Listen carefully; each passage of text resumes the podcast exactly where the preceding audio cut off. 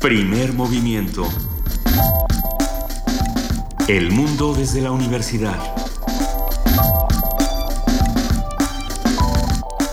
Muy buenos días, son las 7 de la mañana con 4 minutos de este 17 de septiembre y arrancamos así. Primer movimiento, Juana Inés de ESA, un verdadero placer, muchas gracias por, por porque no estuve pues. Cuidando el changarro. gracias. Con muchísimo gusto Benito eh, y estoy ahora en, en sustitución de Luisa Iglesias, que creo que fue víctima de las fiebres patrias. Sí, un pambazo, ¿no?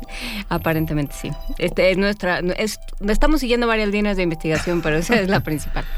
Ah, bien. Eh, hoy arrancamos el día con noticias de ayer, noticias terribles. Por ejemplo, el terremoto que sacudió a Chile de más de 8.4 grados de la escala de Richter y que creó incluso un tsunami que avanzó más de 30 kilómetros en algunas zonas, tierra adentro, en territorio chileno. Y a pesar de eso, el saldo es bastante positivo, tan solo ocho muertos. Y cuando digo esto, eh, hablo de la enorme capacidad de protección civil que han generado eh, en Chile eh, con respecto a los terremotos, porque bueno, sabemos que es un lugar donde las fallas sísmicas y los terremotos son comunes.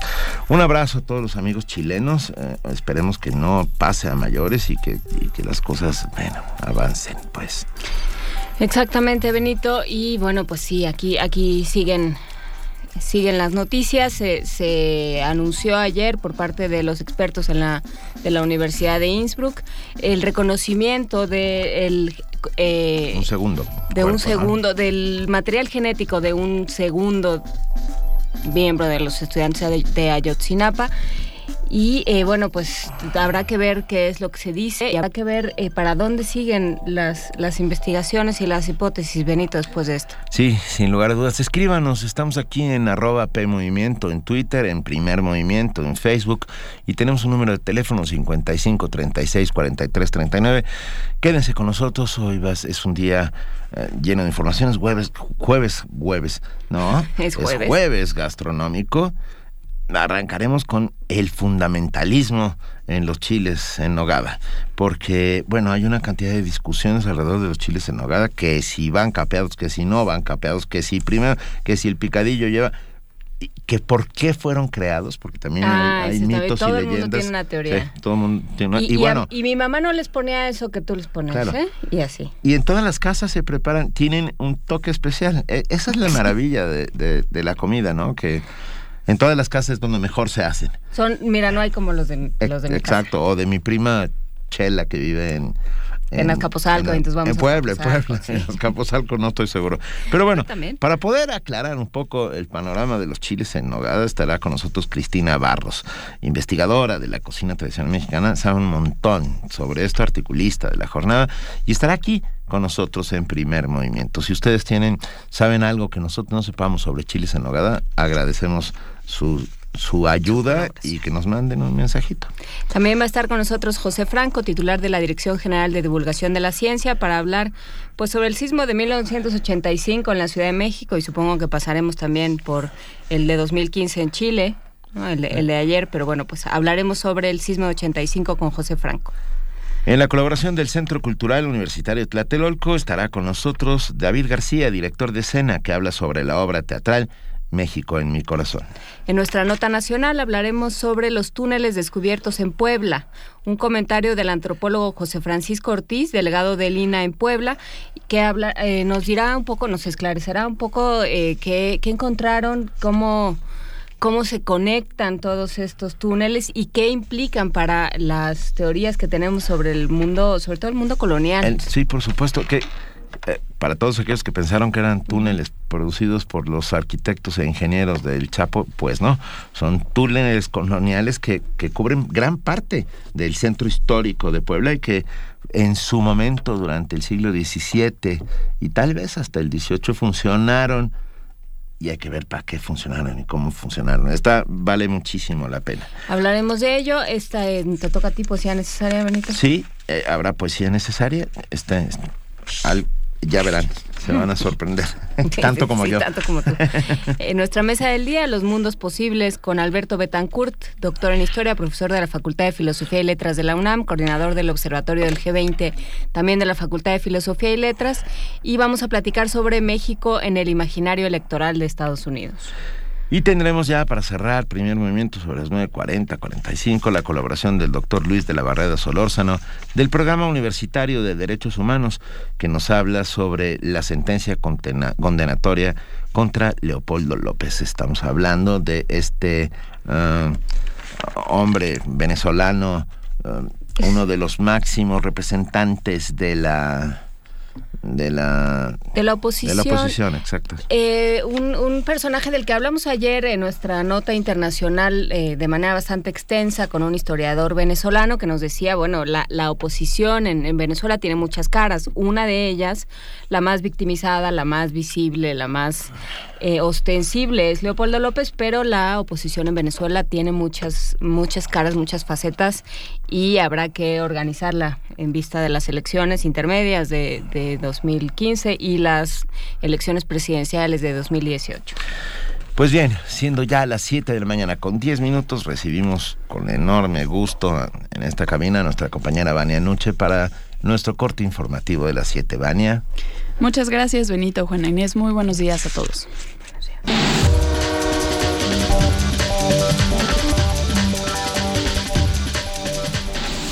Iniciemos con información internacional.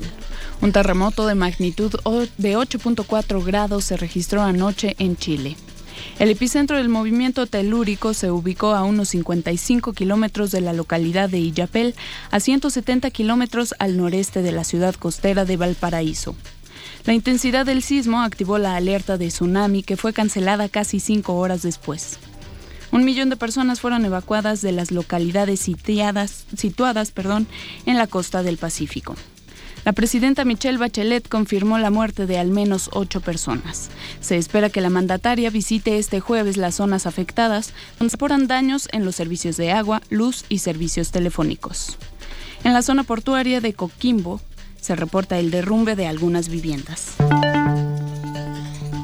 El próximo lunes 21 de septiembre se reunirán los presidentes de Colombia y Venezuela, Juan Manuel Santos y Nicolás Maduro, para buscar una solución al conflicto fronterizo. El anuncio fue hecho por el mandatario de Ecuador, Rafael Correa, quien dijo que son buenas noticias para América Latina. En Venezuela, el presidente Maduro afirmó que no será una reunión fácil debido a que los problemas entre ambos países son complejos. Horas antes, Santos había dicho que estaba dispuesto a reunirse con Maduro para... pero se refirió a la decisión del mandatario venezolano de ampliar el estado de excepción en 10 municipios más. Quiero repetir una vez más, no es ampliando los cierres como se acerca la posibilidad de una solución a los temas que aquejan a nuestra frontera. Se requiere un diálogo respetuoso, franco y sincero, basado en hechos y en realidades. Reitero también que solo poniendo a trabajar en forma coordinada a nuestras autoridades vamos a poder combatir con éxito, con eficacia, el contrabando y las bandas criminales, pues la responsabilidad de este flagelo es de los dos países. Con gases lacrimógenos y un cañón de agua, las fuerzas de seguridad húngara contuvieron a los migrantes que lograron romper la fuerza del paso fronterizo con Serbia, quienes respondieron lanzando piedras y botellas. Algunas fuentes han señalado que el saldo fue de dos niños y 20 agentes policíacos heridos. Por su parte, las autoridades húngaras informaron en un comunicado que la policía está adoptando medidas legales y proporcionadas para proteger la frontera estatal húngara y la frontera exterior de la Unión Europea. Cabe señalar que en Hungría el cruce ilegal de la frontera es considerado un delito que puede ser penalizado con uno y hasta cinco años de cárcel. La ONU condenó el ataque a un campamento de desplazados en Nigeria. El relator especial de la ONU sobre los derechos humanos de las personas desplazadas, Shaloka Veyani, condenó enérgicamente el ataque a un campamento de población desarraigada ocurrido en Yola, al noreste de Nigeria, que alberga a cerca de 32.000 personas. La agresión ocurrió el 11 de septiembre cuando un suicida hizo estallar la carga explosiva que portaba, causando siete muertos y 14 heridos. El experto apuntó que los desplazados son uno de los colectivos más vulnerables y las leyes humanitarias y de derechos humanos internacionales ordenan su protección, además de prohibir cualquier ataque o acto de violencia contra ellos o sus asentamientos. Bellani pidió a las autoridades del país que identifiquen y enjuicien a los responsables. Hasta el momento, nadie se ha adjudicado el atentado. El relator especial también subrayó la necesidad de que se aumenten las medidas de seguridad para garantizar la integridad y proteger los derechos humanos de las personas desplazadas. Jordi Trujols, Naciones Unidas, Nueva York. En información nacional, fue identificado un segundo normalista desaparecido en Iguala el 26 de septiembre de 2014. Areli Gómez, titular de la Procuraduría General de la República, dio a conocer los resultados de un análisis de la Universidad de Innsbruck. De acuerdo con las pruebas, existe un 72% de posibilidades de que los restos óseos analizados correspondan a Yosibani Guerrero de la Cruz, uno de los 43 normalistas de Ayotzinapa. Que existen indicios que establecen la posible correspondencia entre Yosibani Guerrero de la Cruz y las muestras repetidas. Estos indicios robustecerán nuestra investigación y al juez eh, le eh, ayudarán en, le generarán criterio jurídico. Estos resultados de la Universidad de Innsbruck serán incorporados a la averiguación previa en la cual seguimos con la investigación de estos hechos e informaremos al juez de la causa para que sea esa autoridad jurisdiccional quien determine legalmente lo conducente. He comunicado estos resultados a los abogados que representan a los padres de familia y al equipo de argentino de antropología forense. Los resultados derivan de una muestra extraída de una bolsa con restos óseos hallada el 29 de octubre de 2014. Areli Gómez dijo que convocará a un grupo formado por peritos, antropólogos y otros especialistas en materia forense para que se unan sus esfuerzos y se coordinen con el grupo interdisciplinario de expertos independientes y el equipo argentino para continuar el análisis de 60.000 restos óseos. Esto para elegir muestras que serán enviadas a la Universidad de Innsbruck, Austria. El presidente de la Cámara de Diputados, Jesús Zambrano, consideró que la carta abierta a los mexicanos que hizo el canciller de Egipto, Sameh Shoukri, es una respuesta insultante y que debe generar una protesta por parte del gobierno mexicano. Entrevistado en el marco del desfile militar por el aniversario número 205 de la Independencia Nacional, el legislador dijo que el ataque a los turistas mexicanos se da en el marco de la descomposición institucional que existe en Egipto. Zambrano recalcó que el canciller insultó al pueblo que está reclamando un castigo a los responsables de los hechos. El secretario de Gobernación, Miguel Ángel Osorio Chong, declaró que el contexto de Egipto y, México son completamente distintos. En entrevista recalcó que la postura de nuestro país es totalmente clara al pedir la investigación y castigo a los responsables del ataque a los turistas mexicanos. Esto luego de que el canciller Egipto, egipcio Sameh Shoukri comparó la situación de violencia que se vive en México y en Egipto. En Veracruz, la Fiscalía General del Estado inició de oficio una investigación ministerial con la finalidad de identificar y detener a los responsables de la agresión al fotoreportero Carlos Reyes, quien denunció haber sido golpeado por presuntos agentes policíacos estatales vestidos de civil durante la noche del grito de independencia. El fotógrafo indicó que en la Plaza Lerdo, frente a la sede del Palacio de Gobierno, perdón, fue agredido momento antes de...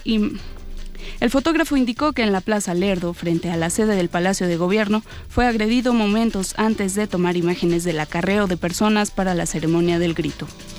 Carlos Reyes dijo que fue despojado de su equipo y golpeado por sujetos que portaban un pin con la imagen de una víbora en la camisa.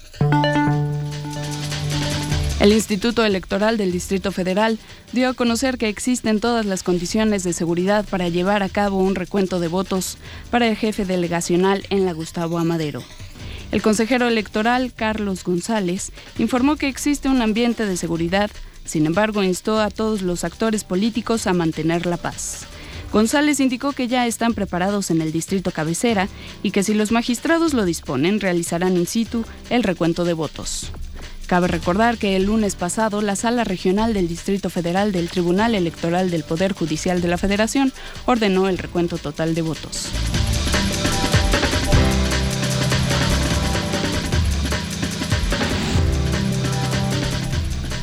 Son las 7 de la mañana, 19 minutos. Agradecemos enormemente a nuestra compañera Vania Nuche por este corte informativo y nos vemos durante el resto de la mañana, Vania.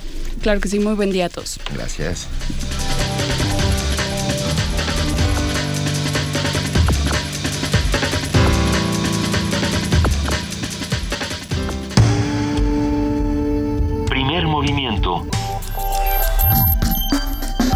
Donde todos rugen, el puma ronronea.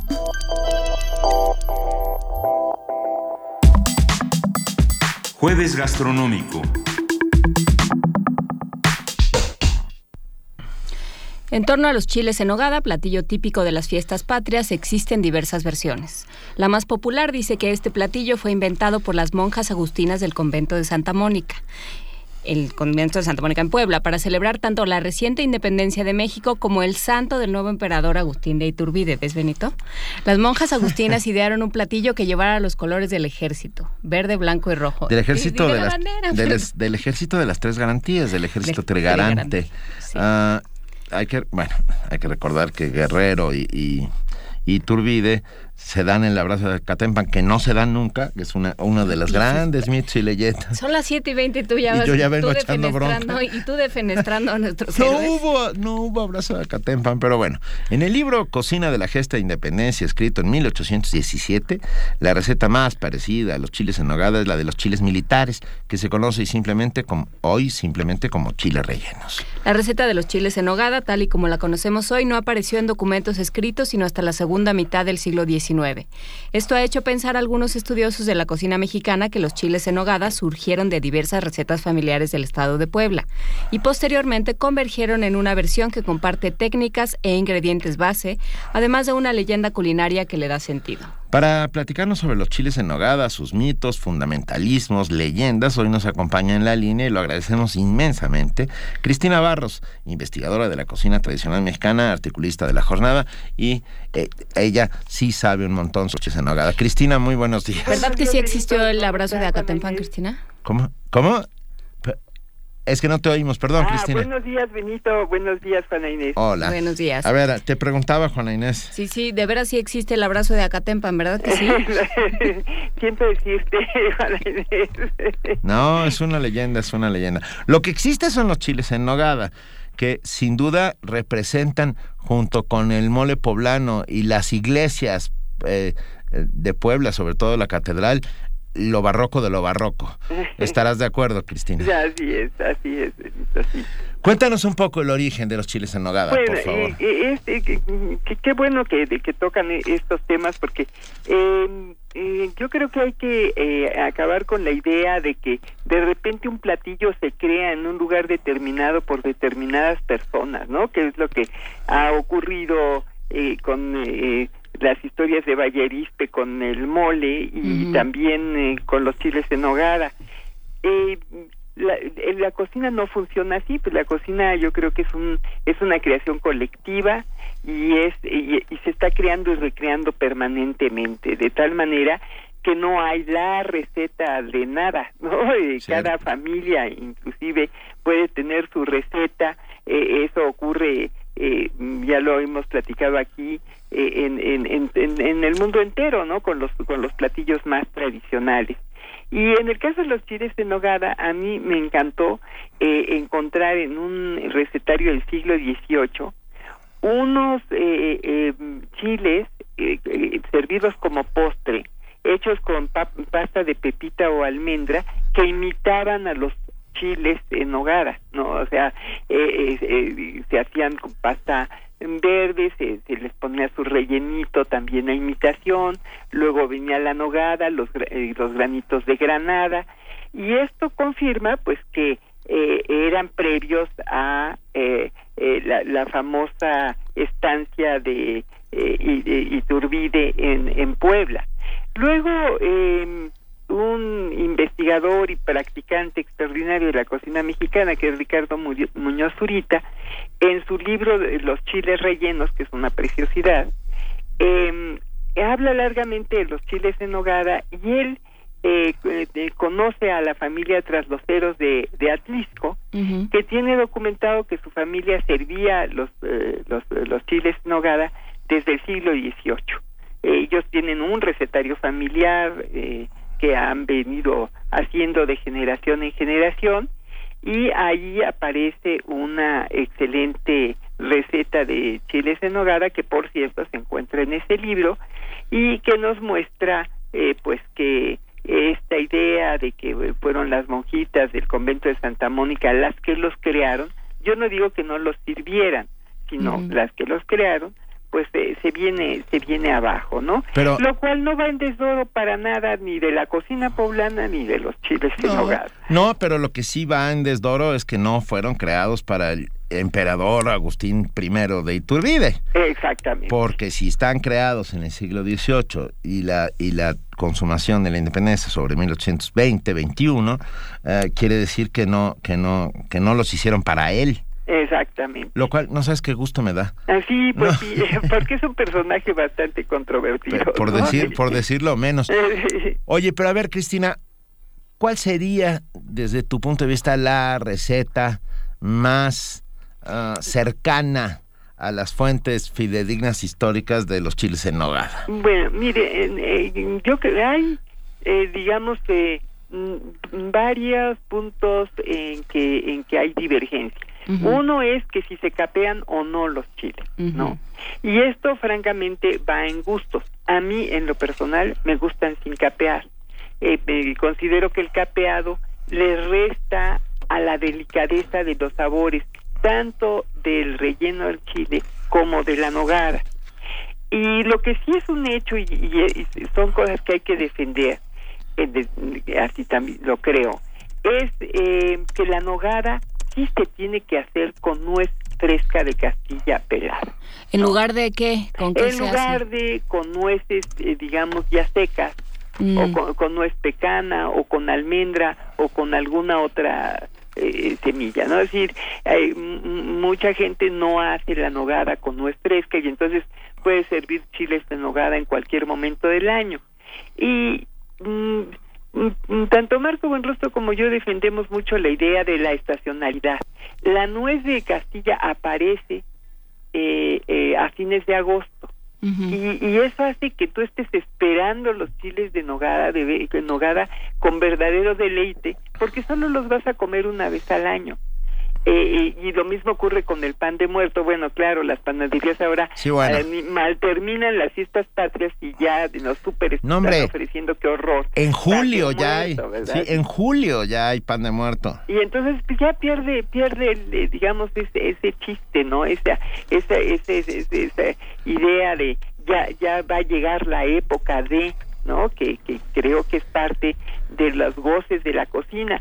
Como también lo es, el, ya va a llegar la época de la pera de San Juan, de la manzana panochera, del durazno amarillo, eh, eh, que, que son otros ingredientes importantes que también mm, son de la zona de Puebla, porque eh, estas frutas son pues de la zona de Huejotzingo, una tierra, digamos, de templada fría, eh, donde se prosperan mucho eh, los huertos y es, esta, esta, esta manzanita tiene un aroma y, y, un sabor totalmente distintos a las terribles manzanas importadas con que nos inundan, dejando a un lado pues la manzana de Chihuahua hermosa que, que, que, que los, los, los productores están desesperados porque no colocan y porque el gobierno no, no protege a sus productores o estas otras especies de manzanas como la que se usó eh, por, por, por, por,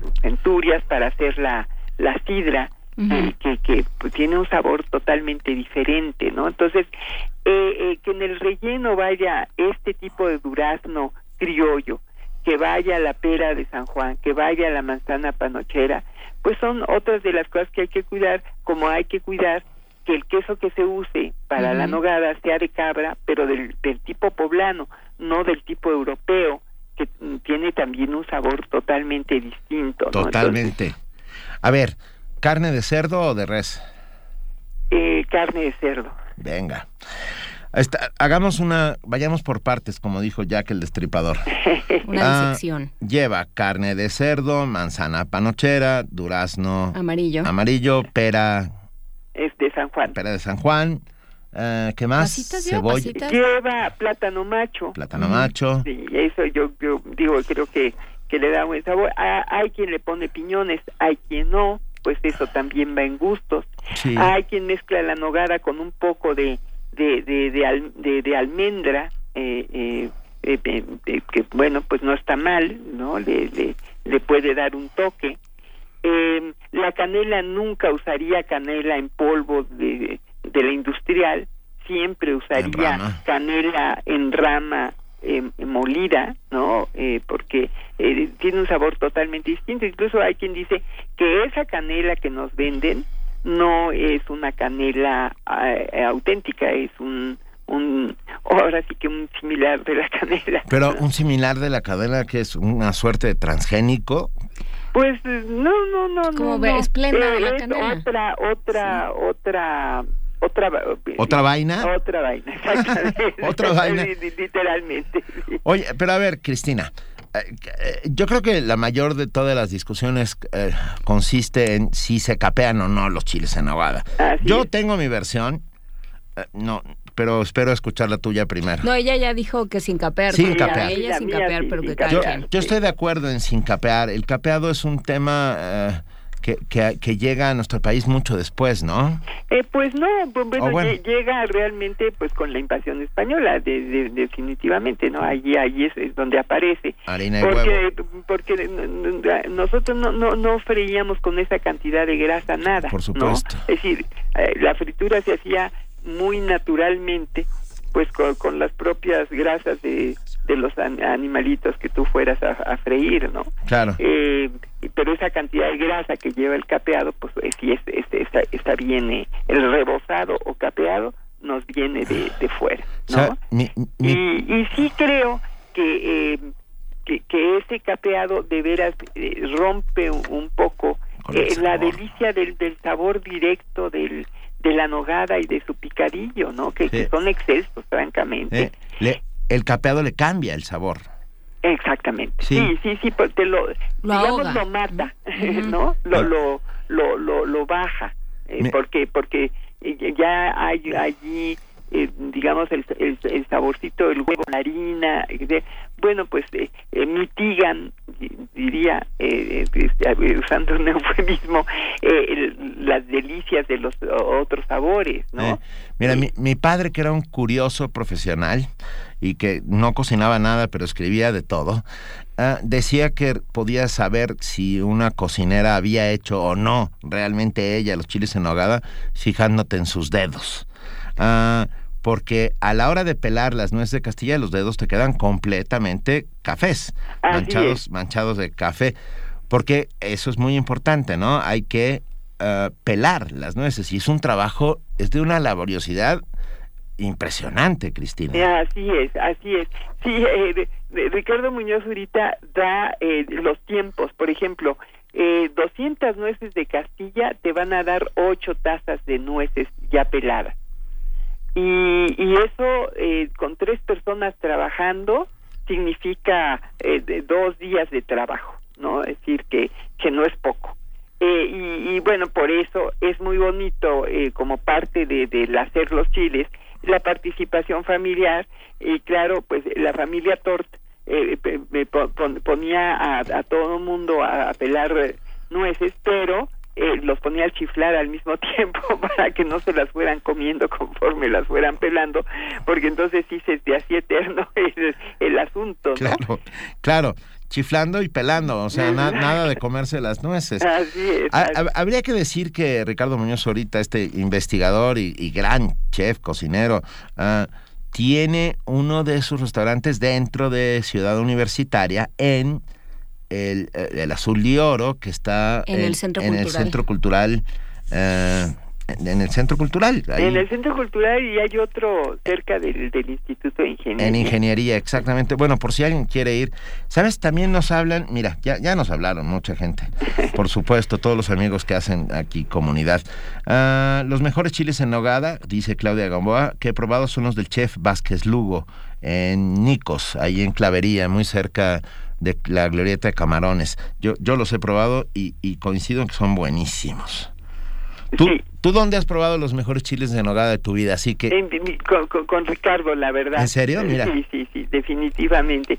Cada año los ofrece y hay la peculiaridad de que eh, hay una nogada salada y una nogada semidulce y te da a escoger, ¿no? Eh, cuál de las nogadas quieres para para el chile y, y eso también tiene tiene su su, su gracia y, y va en gustos, ¿no? A mí me gusta más la nogada salada pero hay a quien le gusta con este toque de jerez eh, que, que le da un, un dulzor eh, eh, sabroso, no, cabe duda, ¿no? Y, y, también tiene tiene tiene su su, su gusto, también vale la pena, pero yo creo que esos son los los mejores chiles.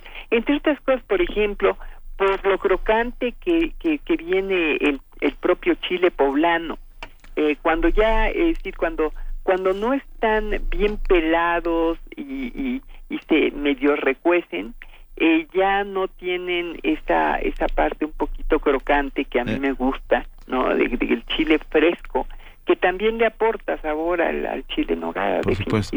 Y la enorme sorpresa que significa la granada, ¿no? Dentro de la boca, es, es, es, es un asombro un asombro casi místico. Así es, y, bueno, y la granada que también es de temporada, claro. y la granada que tiene tantos simbolismos, porque eh, pues eh, la granada por su belleza, por la forma en que está construida por la naturaleza, eh, ha, la ha hecho relacionar pues incluso con con, con, con, con la con el, el, el, universo, ¿no? Es decir, allí está representado todo, es es uno y, y, es al mismo tiempo todas las partes, cada uno de los granos. Entonces da, da pie hasta para reflexiones eh, filosóficas. Doña Tere Castillo. Está haciendo un libro sobre, sobre la granada, eh, que es una pena no haya podido publicar y bueno fuimos encontrando por allí ella muchísimos datos. Yo eh, de repente me encontré algunos y hasta la fecha encuentro algo sobre la granada y pienso en ella Sí, ya, ya, por supuesto, ya empezaron a salir nuestros eh, amigos, todos los que hacen comunidad aquí en Primer Movimiento. Mirisac dice, el Bajío y el Cardenal, o sea, los mejores chiles en nogada, los del Bajío, el Cardenal y los míos, dice ella. Y bueno, ella dice que nos va a traer incluso cosa que, que ya hizo que mis glándulas salivales se pusieran en marcha en este momento. Y está mencionando dos muy buenos restaurantes de cocina mexicana, excelentes, cuidadosos, respetuosos de la cocina mexicana. Y por cierto, Tito Briz del Cardenal eh, va a recibir el molcajete de plata el 23 de septiembre. Qué bonito. Eh, por, pues sí, por la trayectoria, por lo que ha hecho por la cocina mexicana, él y sus hermanos en ese, en esos excelentes restaurantes que, que, que son de veras un ejemplo de, de honestidad, de, de, cuidado, de excelencia en nuestra cocina. Yo me atrevo a poner en la mesa un, otro restaurante. A ver qué opinas, Cristina. Hablo de Casa Merlos. Ah, claro, ¿eh? claro, claro. Claro, Lucila Merlos también ha, ha, cuidado mucho la cocina poblana. Su festival de moles bueno, es algo verdaderamente exceso, ¿no? Y, allí por, por Avenida Observatorio, muy cerca de donde fue la, la casa de reposo de los obispos y que pues hoy es biblioteca y museo eh, que guardan mapas maravillosos, por cierto, eh, eh, el Orozco Iberra, pues realmente sí es, es vale mucho la pena acercarse por ahí en esta temporada, porque ella es poblana y justamente sus especialidades son las de su tierra y de verdad que se preparan de una manera también muy cuidadosa. No, no hay tantos restaurantes en México donde se cuide eh, nuestra cocina y, y Casa Merlos, desde luego, es uno de ellos y junto con los que aquí se han venido mencionando, ¿no? Y luego yo me imagino, bueno, en, en cada familia, mi abuelita hacía unos chiles en hojada verdaderamente maravillosos. Mira. Y, y pues eh, en muchas familias hay la tradición de servirlos y, y eh, hay este amor por, por cuidar las recetas. Y yo sí aconsejaría mucho que, que quienes tienen ese, ese privilegio de tener una abuela, una tía que todavía los prepare, sea muy cuidadoso de recoger esa receta familiar, de ver cómo se hace, de ver cómo se elabora y luego no llorar de tristeza porque ya se fue la persona que los hacía y ya no vamos a poder probar justamente esa receta de chiles en hogada que es única, ¿verdad? Porque porque porque es familiar y porque tiene tonos que vamos aprendiendo en la infancia a, a saborear, por eso nos parece que lo de casa pues siempre siempre es mejor, ¿verdad? Porque porque lo aprendimos así, porque se quedaron esos sabores como como la Magdalena de, de Proust grabado en nuestras papilas, ¿no? Oye, Cristina, ¿y cómo podrías, eh, digamos, del otro lado, cómo le dirías a alguien, tenga cuidado con un chile en nogada, sí? ¿No? O sea, no, no se lo coma o no, ni siquiera haga el gasto, sí, ¿qué? Eh, pues mira, Juana Inés, eh, yo creo que si si, si se ve si, la, la nogada mm, auténtica es es es de un, una blancura muy especial yo eh. diría es este como la clave por un lado la consistencia hay nogadas a las que les ponen qué horrores decir sacrilegio hasta eh, queso Filadelfia ¿no? bueno pues eso sí de plano hace una una una nogada cuajada eh, demasiado tersa cuando la, la nogada tiene es un poquitito granulosa, tiene una tonalidad blanca pero no demasiado blanca, eh, digamos... Es como eh, perla, ¿no? Eh, sí, algo así. Y, y, es ligera, no, no, no es pesada, no tapa el chile con su pesadez, sino que realmente lo baña bien, ¿no? De, de, quedándose sobre el chile, pero pero pero sin, ser pesada. Entonces, eh, eh, yo creo que es allí donde no al, ojo uno puede saber si em, eh, si, el, si, el, si la nogada está bien. Y es importante también, bueno, o por lo menos desde mi humilde punto de vista, que no pique demasiado el chile. Ah, claro, también. Bueno, y allí hay, pues medio leyenda o no, se dice que el, el, el chile eh, eh, poblano que está, digamos, cuyo tallo está, ah, porque eso es muy importante, servirlo con todo y tallo, el chile, ¿no? Este, eh, que cuyo tallo está un poquito enroscado, pica más que el que está, eh, digamos, totalmente horizontal. Y bueno, eso yo no sé si realmente ocurra, pero uno esperaría de quien está preparando los chiles que sí los haya desflemado un poco para que este picor no nos vaya a matar eh, los sabores de la nogada y del picadillo que son tan tan tan delicados. Mira, nos escriben Maiton C. García, dice, ¿quieren repetir a la autora que estudia la Granada y dónde podrán encontrar sus textos? Buen día. Pues lamentablemente estábamos hablando de Teresa Castelló y no terminó este estudio sobre granadas, nos contabas. Eh, Así es, ese, este fue uno de, de los proyectos que, que se le quedaron en, en el tintero, ¿no? Eh, pues eh, no sé hasta qué punto haya ido avanzado, pero bueno, sería cosa de hablar ahí con la familia y ver si, si un día podemos publicarlo en su, en su nombre. Claro, pero bueno, hay que contar que, que tuvo una vida muy larga y muy productiva y tiene montones de... Aquí tenemos una experta a mi derecha. Juan Inés de esa hizo incluso su tesis sobre Teresa Castelló. Sí, yo creo que, bueno, yo conozco la parte de libros para niños, este, que, que recogió muchos textos para recogió muchos textos tradicionales para niños y los vertió, digamos, a, los, los puso en por escrito y los convirtió, bueno, pues en nuestros clásicos.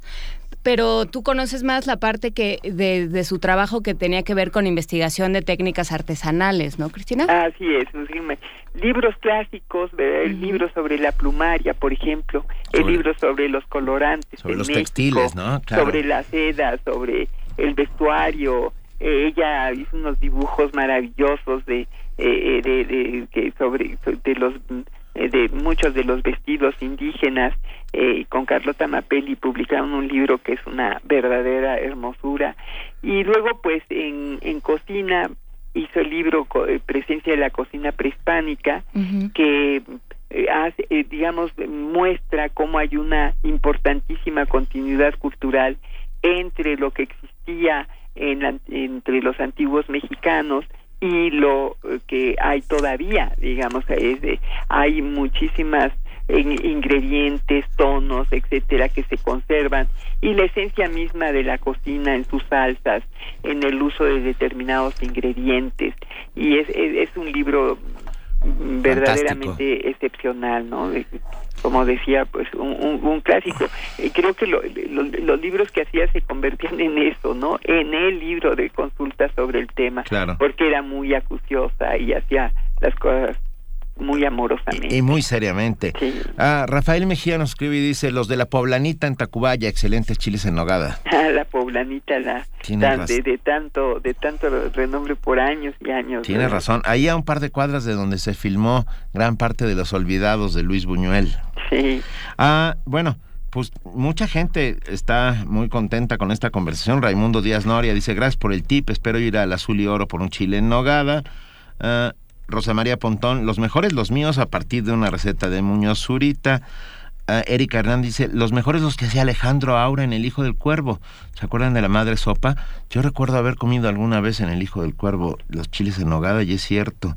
Uh, bueno, mucha, mucha, muchos amigos están aquí. Y Elizabeth Monreal hace una, eh, una referencia que, bueno, pues sí, era, era inevitable. Dice, los mejores chiles en nogada que he probado en la imaginación son los preparados eh, por Tita en Como Agua para Chocolate. Ah, claro. Ah, sí, pues sí. Claro. Y justo ahí se describe todo este ritual de las de, de pelar las nueces y de lo que implica en términos, sí, de horas hombre, digamos, ¿no? De horas cocinera y cocinero. Así es. Bueno, y Laura Esquivel eh, sí los ha preparado realmente. Cocina, cocina. Una maravilla, sí. Sí, no, no, yo no recomendaría que hagan las codornices con flores como, porque un día se nos ocurrió hacerlas y, y mejor dejemos la ficción en la ficción. Pero no, no siempre. ¿eh?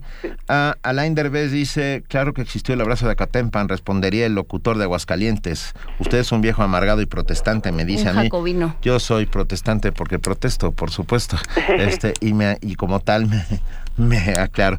Cristina Barros, es un, como siempre, como siempre, un inmenso placer hablar contigo.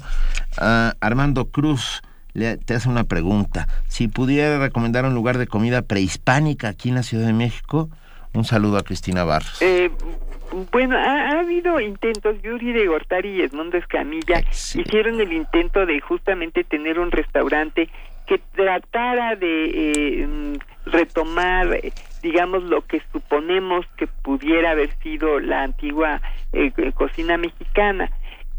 yo diría que hay muchas eh, preparaciones eh, que, que son eh, decir que, que podrían considerarse prehispánicas.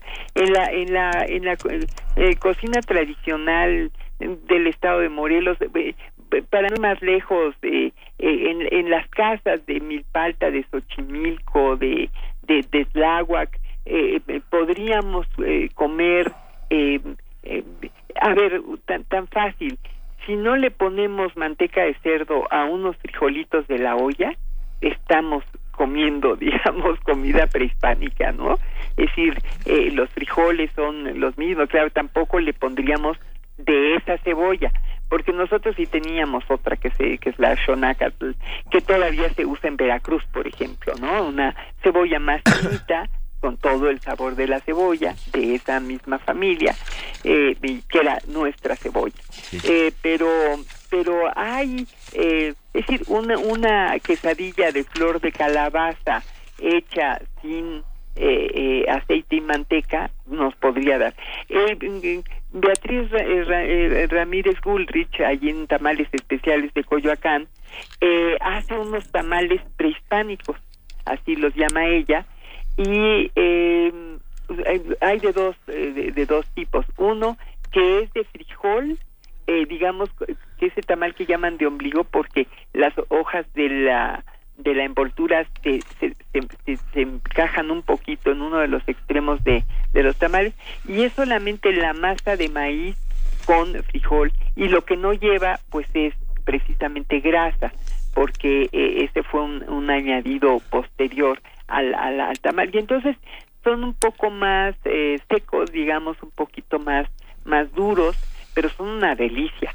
Y los otros que hace los hace con, con verduras con calabacita eh, em, eh, por ejemplo, y ese es el relleno, y quedan también muy sabrosos. Entonces, sí podemos eh, comer de pronto algo que, eh, bueno, un caldo de piedra, por ejemplo, hecho en, en la zona de Usila, en Oaxaca, pues es una receta antiquísima, ¿no? Es decir, tomas la, la, la jícara eh, que, con, agua que, que, que, pones a calentar con una piedra Em, eh, al rojo vivo y allí echas eh, una pieza de, de, pescado fresco recién recién pescado y te tomas ese caldo y bueno pues allí tienes una receta en, estado de pureza diría yo no venga. Eh, y, y, así habría eh, varias preparaciones. Por ejemplo Sagún habla de una salsa de ciruela amarilla eh, con, con, con, chile y luego encontramos esa misma receta en Morelos, ¿no? La, Y la salsa eh, se hace justamente con esa ciruela de hueso gordo, que es una ciruela nativa eh, de México. Cristina, te, pedimos que volvamos a hablar sobre comida prehispánica en otra ocasión, si no te importa, te llamaremos. Órale. Ah, sí, órale, Benito y Juana Inés. Y bueno, pues me, me encanta hablar con ustedes también, con el público. Es una maravilla empezar así este lluvioso día que parece mm, de Macondo. Así es. Te mandamos un enorme abrazo, Cristina Barros. Igualmente. Mil gracias por estar con nosotros. Que estén muy bien. Primer movimiento. La vida en otro sentido.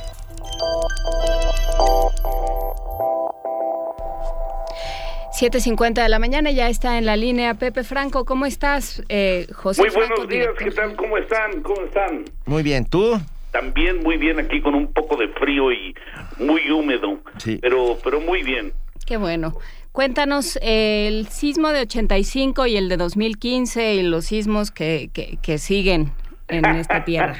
los que vienen próximos, pues quién sabe, no hay manera de, de predecir los sismos, pero es irónico, ¿verdad? Que en Chile haya habido un terremoto de 8.3 grados justo el día anterior a cuando celebramos los 30 años del terremoto que pues eh, quizá devastar no es la palabra, pero que trastornó, impactó y generó una gran tragedia en, en, la Ciudad de México.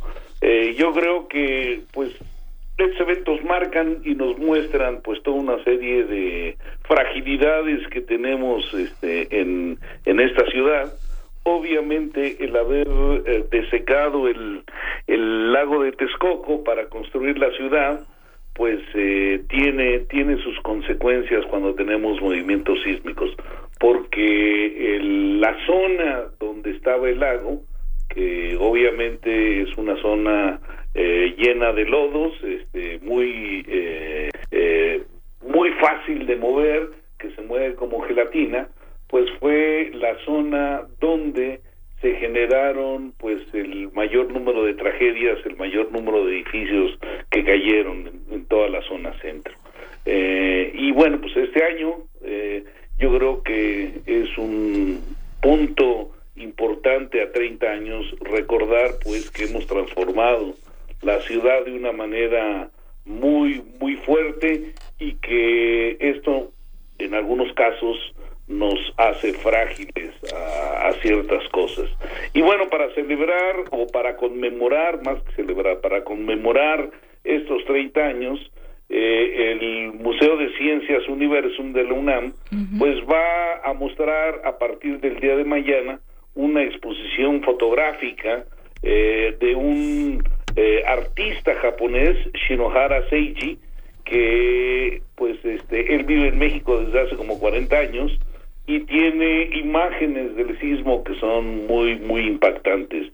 Entonces esta exposición va a estar en el Museo Universum a partir de mañana hasta el 15 de noviembre y también se van a presentar imágenes de otro fotógrafo japonés, Ichiro Kitazawa, que pues nos muestra un paisaje de Fukushima.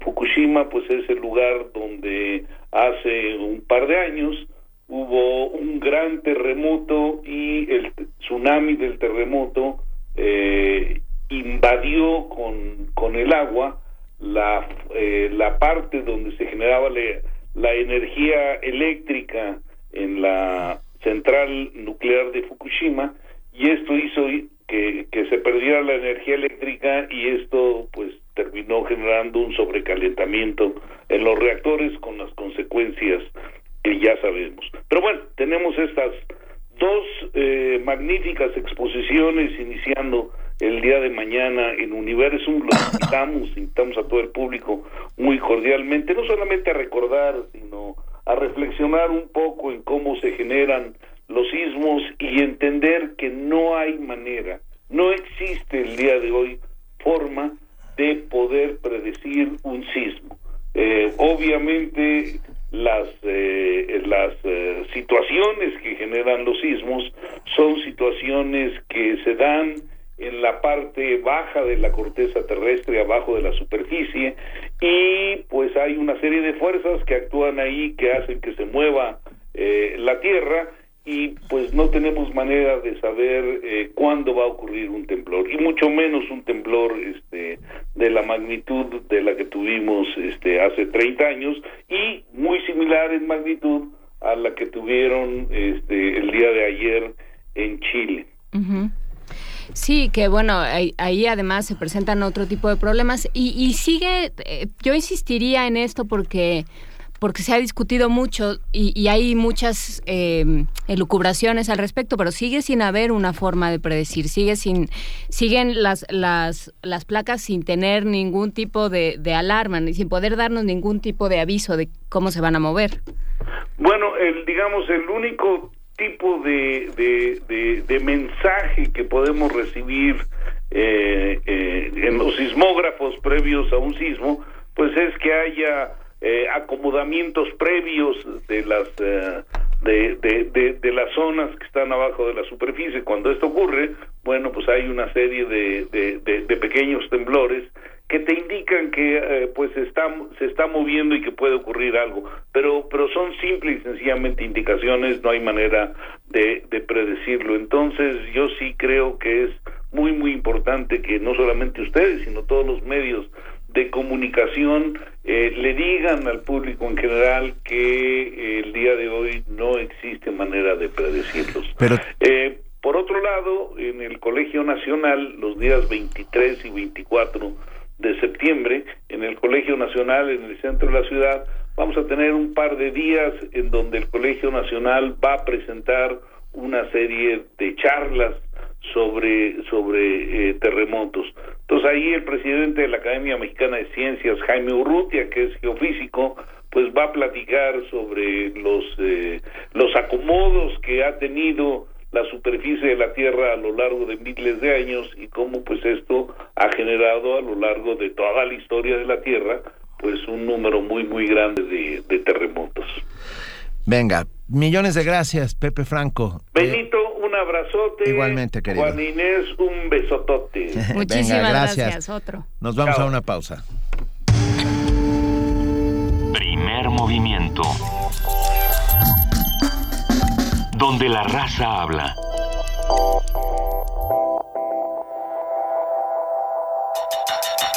No puedes saberlo todo, pero sí puedes ignorar menos. Conferencias, talleres, conversatorios, mesas de discusión y más. El Centro Cultural España y Red Escultura traen para ti un espacio para conversar.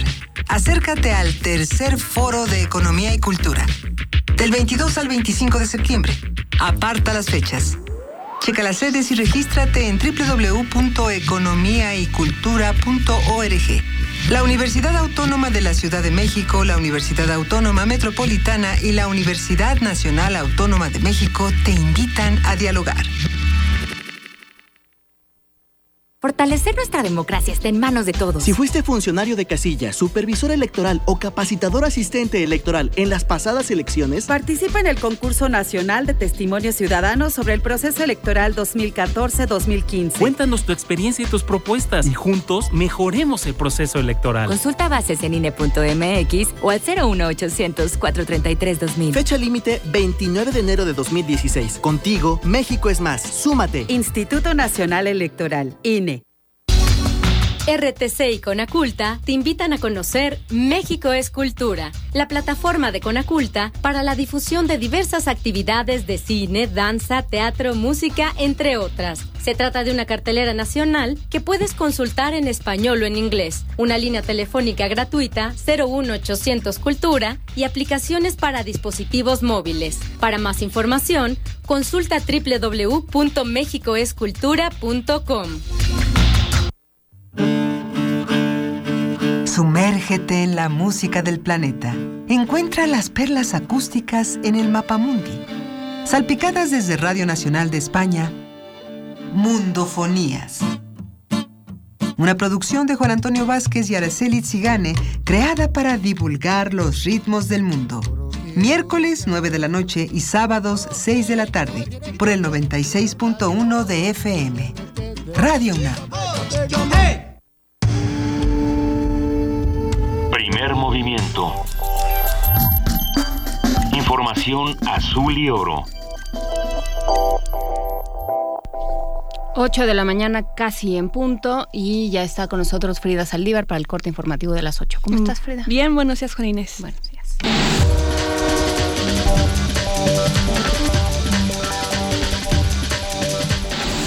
Luego de permanecer exiliado en Arabia Saudí desde marzo, el primer ministro de Yemen, Yaleh Baha, y, siete de sus ministros regresaron este miércoles a la ciudad de Adén. Sin embargo, el presidente Abrabo Mansur Hadi permanece en Riad, lo cual ha generado malestar entre los habitantes de la ciudad de Adén, que han, perdido, que han pedido al gobierno iniciar la reconstrucción de las infraestructuras y se paguen los salarios atrasados a los funcionarios. Un portavoz del gobierno ha señalado que las prioridades de la agenda oficial son la seguridad, la reconstrucción y la incorporación de la resistencia en el ejército. Si les preocupa el flujo de refugiados, dejen de apoyar a los terroristas, pidió Bashar al-Assad, presidente de Siria a Occidente, durante una entrevista en la televisión rusa. Assad, quien fue reelegido en 2014 con el 88.7% de los votos, señaló que solo dejará el poder si el pueblo sirio lo pidiera, y no por la presión que llegue del extranjero. Sin embargo, varios gobiernos de Occidente han asegurado que dado que las elecciones solo se celebraron en zonas controladas por el gobierno, no tienen credibilidad.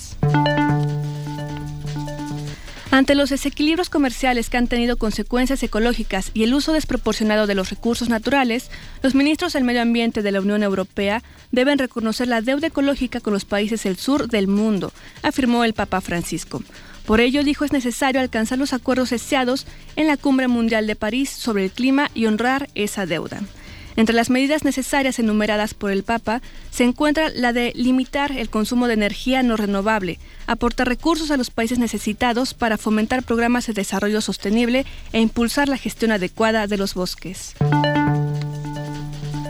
A través de su abogado, el opositor venezolano Leopoldo Gómez denunció que ha sufrido supuestos hostigamientos de parte de las autoridades del penal militar donde está recluido, por lo que teme por su integridad física. El abogado Juan Carlos Gutiérrez aseguró que ante la constante afectación a la psique e integridad física de su defendido, no se descarta que en algún momento López atente contra su vida. La semana pasada, el dirigente del Partido Voluntad Popular fue condenado a 14 años de prisión por los delitos de instigación pública, asociación para delinquir, daños a la propiedad pública e incendio intencional. La UNESCO pide investigación de asesinato de la periodista colombiana Flor Alba Núñez. La directora general de la UNESCO repudió en los términos más enérgicos el asesinato de la periodista Floralba Núñez Vargas, perpetrado el 10 de septiembre en la ciudad de Pitalito, en el sur de Colombia. En un comunicado, Irina Bokova pidió investigar a fondo el crimen y procesar a sus autores. Floralba Núñez Vargas era presentadora del noticiero de la emisora La Preferida Estéreo Radio y trabajaba también para las televisoras Canal 6, TV5 y Nación. La periodista fue asesinada frente al edificio de estación de radio. La prensa libre y la sociedad libre van de la mano y los ataques a una debilitan a la otra. Por eso urjo a las autoridades a investigar este crimen y a presentar a los responsables ante la justicia, apuntó la titular de la UNESCO. Jordi Trujols, Naciones Unidas, Nueva York. En información nacional, el objetivo del gobierno egipcio es ofrecer la transparencia y rendir cuentas ante el pueblo mexicano, afirmó Samed Sukri, ministro de Relaciones Exteriores de Egipto. Durante una conferencia de prensa ofrecida conjuntamente con la canciller mexicana Claudia Ruiz Massieu en el Cairo, el ministro egipcio señaló que se llevará a cabo una investigación transparente sobre el ataque de fuerzas de seguridad contra turistas mexicanos. Dijo que se darán informaciones hasta que concluya el proceso. Por su parte, la canciller mexicana agradeció la actitud positiva y cooperación del gobierno de Egipto para atender a los seis heridos y solicitó se brinden las facilidades para la repatriación de los fallecidos. Estamos aquí también para subrayar eh, la demanda de México de que se inicie una investigación exhaustiva, expedita, eh, profundidad, donde se puedan esclarecer los hechos y se puedan deslindar responsabilidades conforme al derecho egipcio, pero también conforme al derecho internacional. En tanto, la Fiscalía de Egipto emitió una orden que prohíbe a la prensa difundir información acerca de las investigaciones sobre el ataque a los turistas mexicanos. Según la decisión publicada por la agencia oficial MENA, la medida afecta a medios escritos, audiovisuales y digitales, tanto nacionales y extranjeras, mientras que solo se permitirá la difusión de los, de los comunicados que emite la Fiscalía. El Ministerio Público alegó que se busca proteger la integridad de la investigación. Durante la presentación del desfile por la conmemoración del 205 aniversario de la Guerra de Independencia de México, un grupo de activistas se manifestó en la explanada del Palacio de Bellas Artes. En el acto, leyeron un comunicado e informaron sobre la desaparición de los 43 estudiantes de Ayotzinapa y exigieron al gobierno federal que diga la verdad sobre el asesinato de los estudiantes. México debe pasar de la, de la retórica a resultados concretos en materia de derechos humanos, señala la ONU. El presidente del Grupo de Trabajo de la ONU sobre desapariciones forzadas e involuntarias, Ariel Dulitsky, saludó este miércoles el incipiente reconocimiento expresado por el gobierno de México con relación a los retos y desafíos que enfrenta en materia de derechos humanos. En una rueda de prensa en Ginebra sobre el informe de seguimiento a las recomendaciones formuladas a ese país por el grupo de trabajo, Dulitsky afirmó, sin embargo, que esa admisión no debe permanecer en el plano de la retórica y deben verse resultados concretos. y esto se lo decimos a todos los gobiernos. No es suficiente que se cambien las políticas ni que se adopten nuevas leyes. Hay que garantizar la verdad, la justicia y las reparaciones a las víctimas. El éxito de las políticas se medirá en correspondencia con la cantidad de casos que sean aclarados, la gente que reciba compensación o los juicios que se realicen, dijo el experto. Añadió que en México particularmente se requiere un cambio de cultura hacia una donde las víctimas sean puestas en el centro de todas las políticas y donde sean tratadas con dignidad. Recordó que en ese país nadie sabe ni siquiera cuántos desaparecidos hay, dado que las cifras varían en miles de personas, aunque se estima superan las 20.000. Jorge Millares, Naciones Unidas, Nueva York. Un tribunal federal concedió la libertad provisional bajo caución al abogado Cristian Guillermo Lucenilla Salazar, señalado por la Procuraduría General de la República de ser quien lava el dinero de Joaquín El Chapo Guzmán. El extitular de la, de la Subprocuraduría especializada en investigación de delincuencia organizada, José Cuitláhuac Salinas Martínez, emitió el fallo de su, de su calidad de secretario encargado del despacho del tribunal. Actualmente, Lucenilla enfrenta un juicio como probable responsable de portación de arma y posesión de cartuchos de uso exclusivo de las Fuerzas Armadas y contra la salud.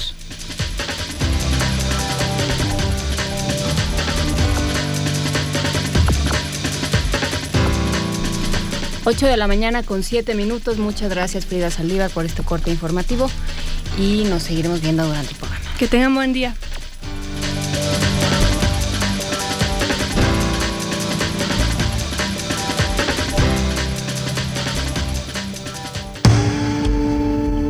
Primer movimiento. Donde la raza habla.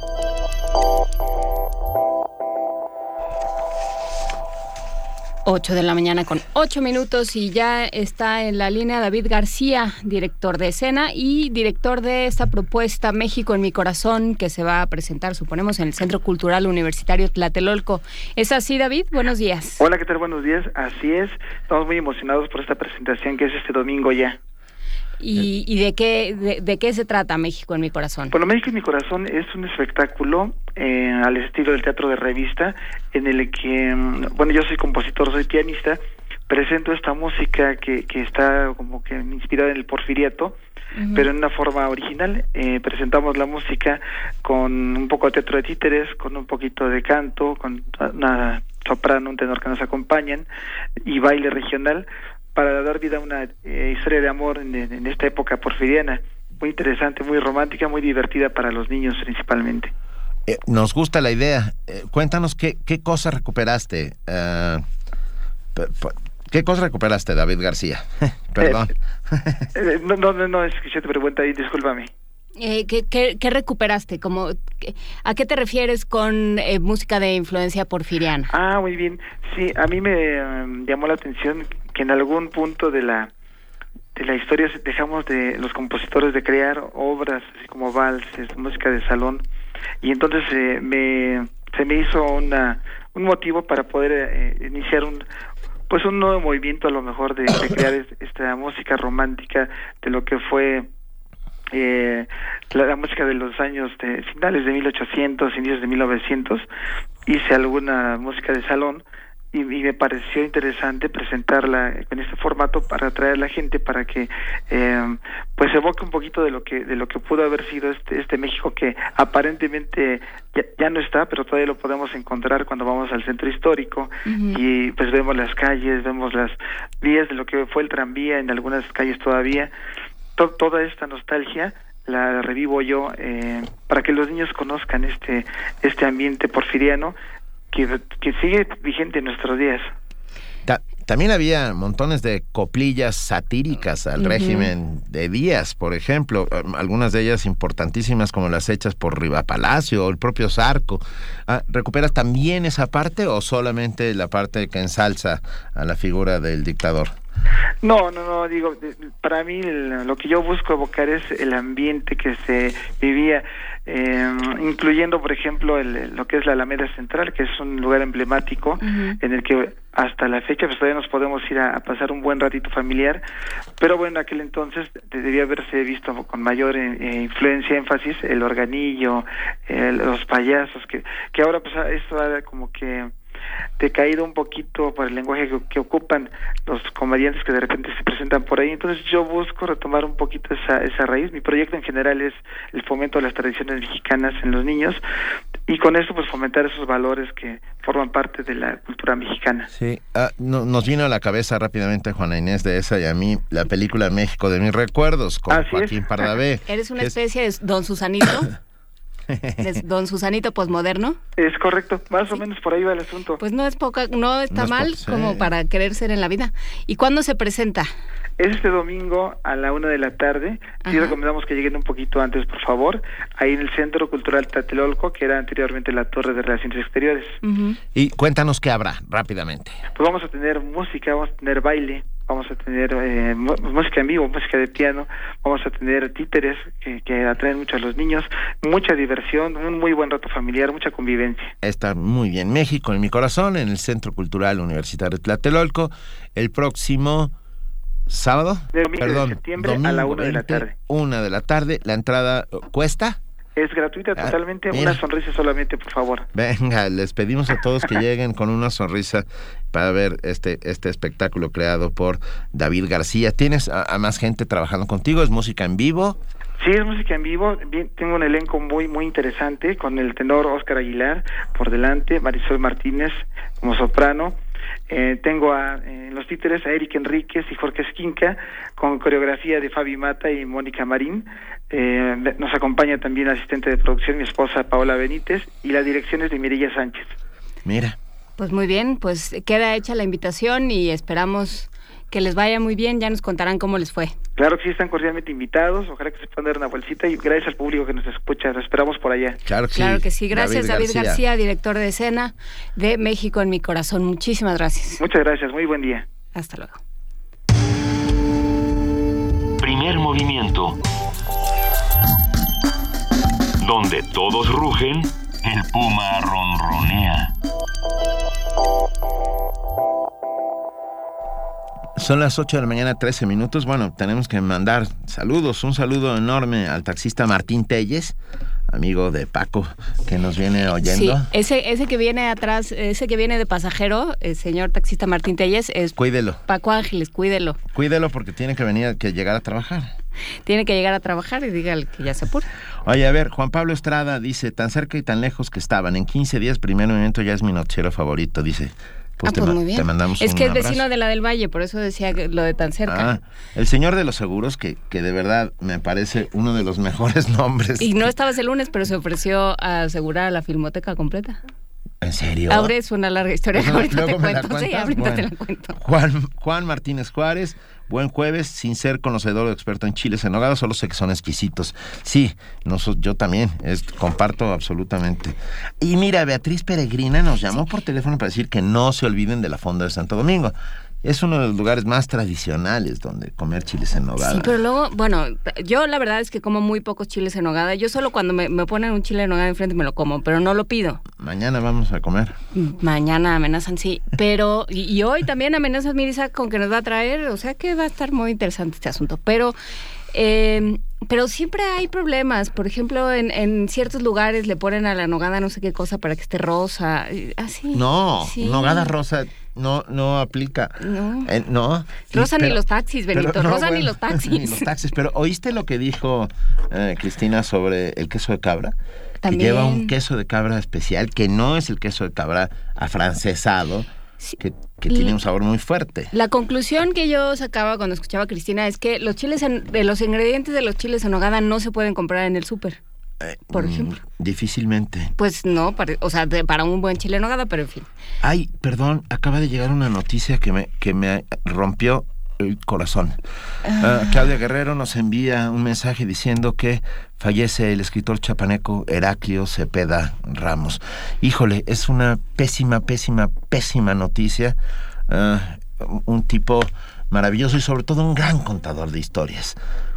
Eh, Fue director de Radio UNAM en algún momento, eh, Heraclio Cepeda. Además, fue un contador de historias. O sea, híjole, se sentaba junto a ti y podías escuchar esas ah, fábulas, historias traídas desde la noche de los tiempos de su natal Chiapas. Te- te- jamás olvidaré cuando nos contó el pueblo ah, donde se vara una ballena. ah, y empiezan a volar los gallinazos, los opilotes, empieza a pudrirse esa ballena, entonces como no pudieron quitar a la ballena, tuvieron que mudar el pueblo. Desde aquí un abrazo fuerte, fuerte, fuerte a Masha Cepeda y a su viuda de todos los que hacemos primer movimiento. Una verdadera lástima. Vamos a, a lo que sigue. Nota del día. Puebla ya, Puebla ya excava los túneles antiguos y obras hidráulicas que fueron halladas en el subsuelo de su centro histórico. Se trata de una red subterránea de comunicaciones con una antigüedad de más de 400 años. En cuatro zonas de la ciudad de Puebla fueron localizadas entradas de estos túneles, las cuales forman parte de un laberinto que llega a los fuertes del Oresto y Guadalupe, antiguas edificaciones militares, escenario de la batalla del 5 de mayo contra las fuerzas francesas. Y estamos hablando de por lo menos desde el centro hasta los fuertes de Loreto y Guadalupe, por lo menos un par de kilómetros. Ahora, ahora lo sabremos a ciencia cierta. Se ha contemplado la posibilidad de abrir esos túneles como una atracción turística o cultural. El gerente del Centro Histórico y Patrimonio Cultural de Puebla, Sergio Vergara, dijo que dos estructuras descubiertas hasta ahora eran probablemente viejos túneles de drenaje. Durante años los túneles habían sido solo parte de las leyendas de la ciudad. Esta semana el gerente señaló que también hay un viejo puente que aparentemente quedó enterrado después de que la ciudad se inundó hace siglos. Puebla, una de las urbes coloniales más antiguas de México, se fundó cerca de 1531. Todas las estructuras subterráneas están llenas de lodo y sedimentos, por lo que deben ser excavadas y, claro, cuidadas y protegidas. Nos brinda un análisis de este hallazgo el antropólogo José Francisco Ortiz, delegado del Centro INA en Puebla, justamente los responsables de todo lo que sucede con nuestro patrimonio, patrimonio histórico colonial eh, en, la, en la ciudad de Puebla y en, y en todo el país. José Francisco Ortiz, qué gusto hablar contigo. Muy buenos días, Benito, gracias. No, es un placer. Oye, a ver, cuéntanos, ¿qué, qué tanto, qué tantos túneles hay bajo el suelo poblano? Pues mira, como en todos lados, el subsuelo tiene muchísimos secretos y muchísimas sorpresas. En el caso concreto de Puebla, dijéramos que al oriente del, del Zócalo, en lo que es el Paseo de San Francisco, está entubado el, río San Francisco, precisamente, donde en la época colonial iniciaba la ciudad, y ahí está un viejo puente, que está ahora más abajo del nivel, porque el río va entubado. Y como ha sucedido en la historia de muchos lugares, y en este país no es la excepción, pues los ríos fueron usados para conectar los drenajes eh, de la ciudad. El Ayuntamiento de Puebla a finales del año pasado te solicitó a Lina dos permisos, uno para reparar eh, parte de esos túneles donde coinciden eh, parte del río San Francisco y parte de un colector pluvial y está junto a ese puente.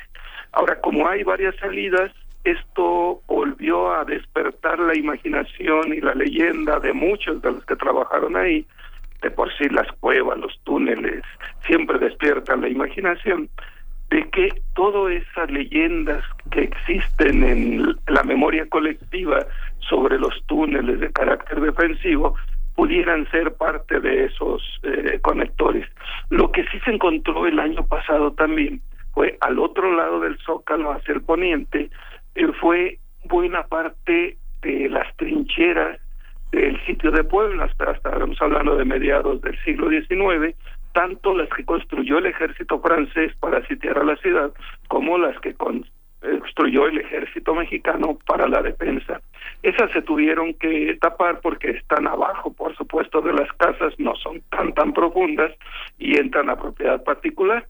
Y esto de, de los túneles, pues lo que hay son alrededor de 600 metros que se pueden ver, faltaría recorrer algo más. Y una de las leyendas dice que de la catedral van hacia el templo de San Francisco y de ahí o de los remedios y de los remedios hacia los fuertes. En los fuertes que están bajo custodia de Lina no hemos encontrado la evidencia de dónde inician esos túneles ahí, ni en la catedral tenemos noticias todavía de que están, ni en los remedios. En el caso de los remedios, la leyenda se alimenta porque ahí fue el cuartel del general Ignacio Zaragoza durante la invasión francesa y de ahí a los fuertes es bastante cerca, pero no sabemos si iba por túneles o iba por arriba. ¿ah? Pero, la leyenda, eh, la mentalidad popular tiene la creencia de que están esos túneles. No podemos decir que sí existen o que no hasta que no los encontremos o hasta que no haya ninguna evidencia. Pero, ha despertado una gran inquietud.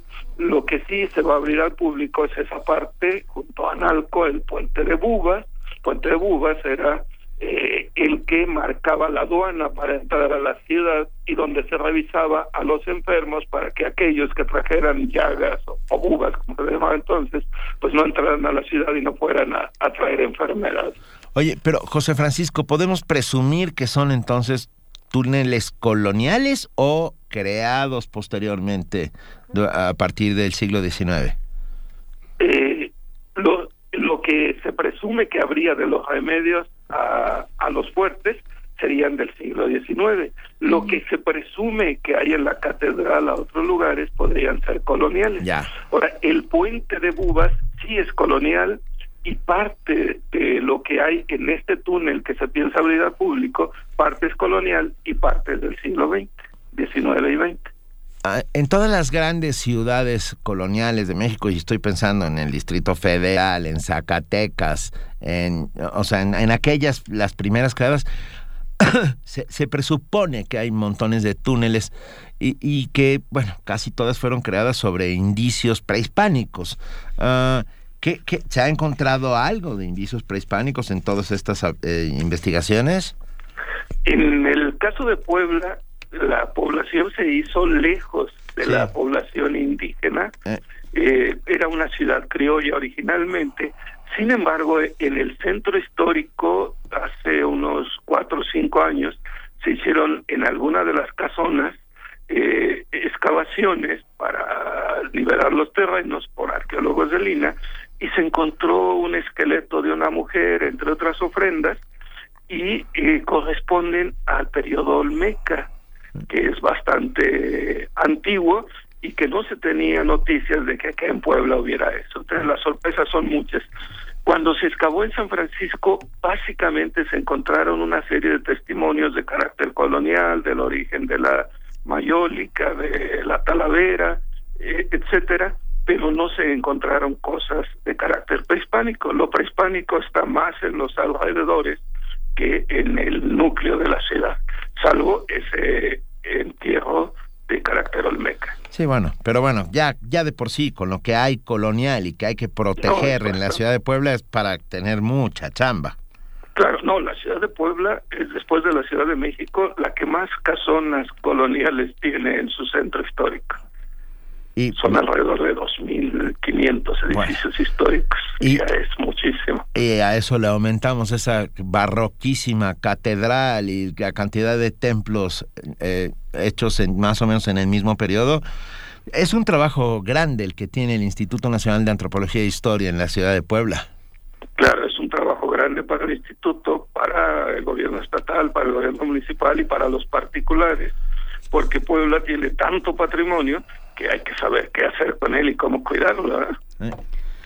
¿Se va a explorar algo más? ¿Se piensa que hay más túneles en esta red? Se piensa que, que hay más túneles. El ayuntamiento está dispuesto a invertirle en un poco de exploración para ver si realmente estos son solo drenajes o tuvieron otro uso o fueron drenajes que pudieron tener algún uso adicional aparte del drenaje. Eh, ¿Qué, antropólogo, qué, qué hipótesis existen? Porque, bueno, pensar que solo son para drenaje es francamente prosaico, pero no tiene ninguna, nadie ha echado a volar la imaginación y nadie ha, pensado qué otros usos Las monjas de clausura escapaban por ahí, no sé. Pensando en Río Palacio. En todas las leyendas, eh, pues son explicaciones de alguna manera de los posibles usos que puedan tener estos lugares. Y uno de, ellos es precisamente el de carácter defensivo, que los curas, la gente rica que vivía en el centro, pudiera, en caso de alguna emergencia, de algún sitio, de alguna eventualidad, poder usar estos túneles para salir de la ciudad e ir hacia Veracruz o hacia la Ciudad de México, donde pudieran estar más seguros. Ese es así como lo más recurrente eh, de, de, las de las creencias. Y otros piensan que algunos de esos túneles conducían a cámaras secretas donde podían guardarse los tesoros, las riquezas, para en caso de robos o saqueos tener garantizada parte de esto. Y así van incrementándose las hipótesis según la mentalidad de cada quien, pero estas son como las más recurrentes. Pues sí, eh, suena lógico, ¿no? Esta, esta manera, este literalmente un subterfugio, ¿no? Es una manera de, de huir de la ciudad para que o sea, en caso de, que la cosa se pusiera como se ponía en el siglo XIX con alarmante frecuencia, de que la, la cosa se pusiera difícil para, para quien estuviera en el poder en ese momento. Claro. Bien, no, nos gusta. podríamos seguir estando informados de todo lo que de todo lo que sucede. ¿Cuándo piensas, eh, José Francisco Ortiz, que se abrirán al público estos túneles en el centro histórico de la ciudad de Puebla? Sí, estos eh, ya están arreglados, nada más están ya en la última etapa que sería la de iluminación y podrían abrirse en máximo un mes, pero bueno, depende del ayuntamiento que es quien está haciendo esto y quien eh, llevaría eh, a cabo ya los trabajos. Los permisos ya están otorgados por el INA y hemos estado supervisando, prácticamente está terminado, o sea que, que pronto podríamos anunciar esto y que la gente vaya, vea por sí mismo y con su imaginación encuentren las hipótesis que resulten agradables. Sí, no, bueno, si encuentran algún túnel entre un convento de monjas y uno de frailes, por favor, inmediatamente hacemos un chismazo. Pero también en, Ah, Guadalajara hay túneles. En Guadalajara ¿no? está lleno de túneles, pero muchos de ellos creados por en la en la época de Hidalgo para para ah, justo durante el cerco de la ciudad Ujú. ah, hay hay bastantes túneles. No, pero bueno, no estamos en Puebla. Sí, no. sí, pero es que me quedé pensando porque Y en Zacatecas Ahí está- esta hacienda que se llama del Carmen, cerca de Guadalajara, que tiene un montón de túneles y de- ahí desemboca uno de ellos. Y bueno, en la propia Ciudad de México, Juan Inés de esa, hay, hay bajo catedral, hay Ujú. cuatro o cinco entradas a túneles, que bueno, ¿Y a dónde lamentablemente es que no se ha podido trabajar en ellos. Uno, Porque por- la catedral se hunde. porque la catedral son de dos, porque los vestigios prehispánicos que están a flor de tierra, justo debajo, ha- hacen que todo eso pueda, eh, corra grave peligro. Entonces, no, mejor, ahora sí que ni los toquen, como decían. Sí, ni le muevan. Y, y, bueno, pensando en, en la ciudad de Puebla, ¿cuál sería el próximo reto de, de Lina en Puebla? Digamos, ¿cuál, ¿cuáles son sus líneas de trabajo? Porque bueno, hay que conservar lo que hay, pero también hay eh, descubrimientos nuevos como este. Entonces, eh, ¿para dónde va el Lina en Puebla, antropólogo?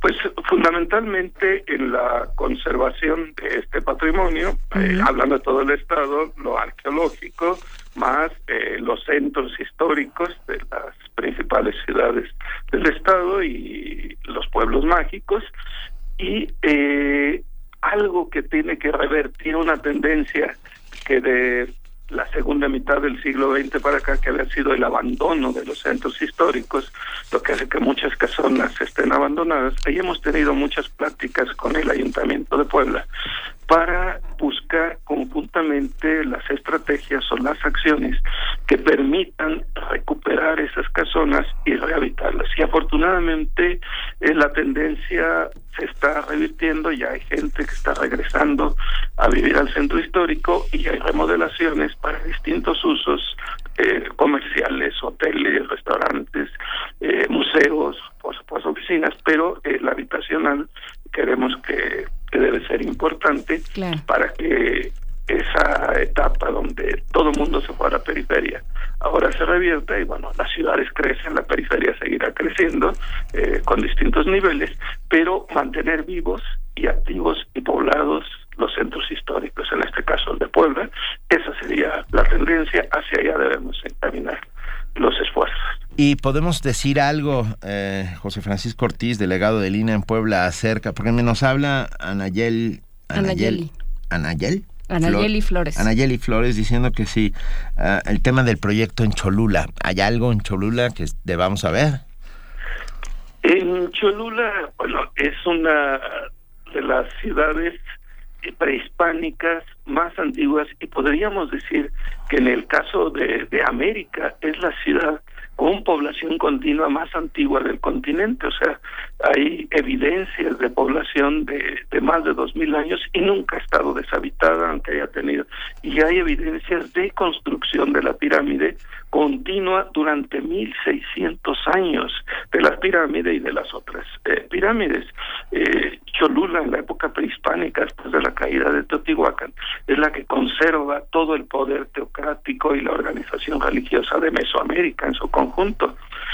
Y ahí, bueno, el INA tiene abierto al público lo que es los túneles de excavación y de exploración, esos sí, túneles hechos por arqueólogos en el siglo XX, pero que permiten ver las siete principales etapas de construcción.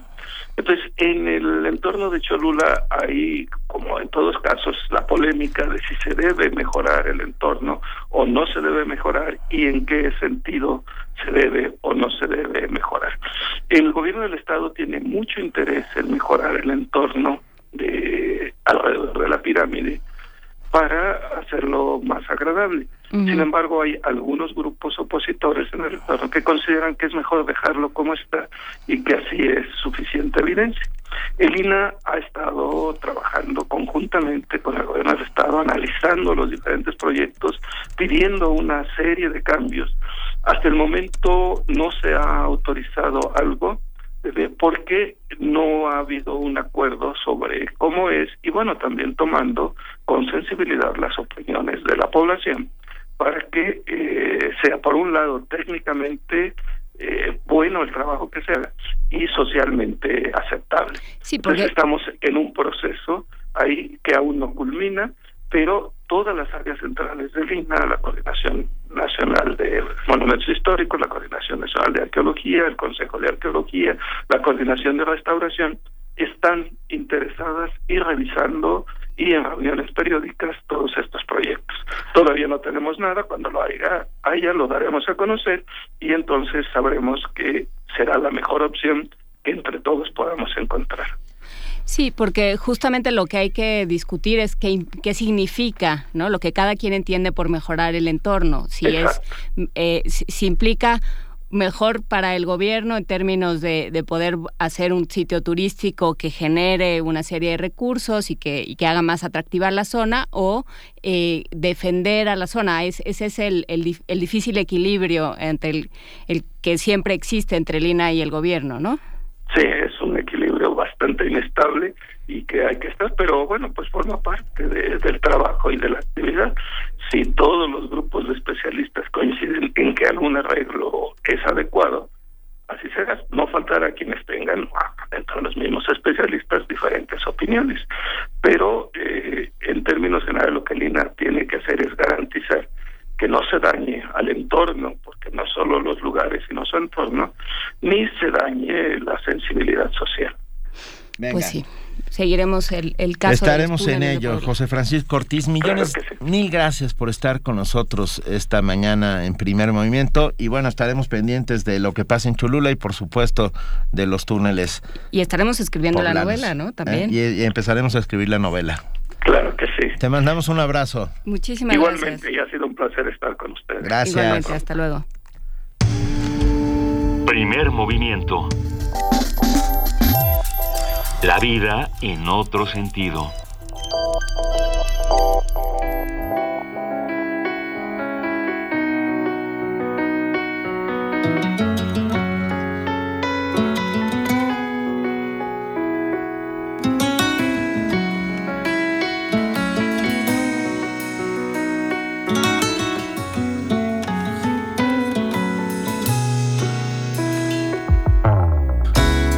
Mi ciudad Chinampa, en un lago escondido.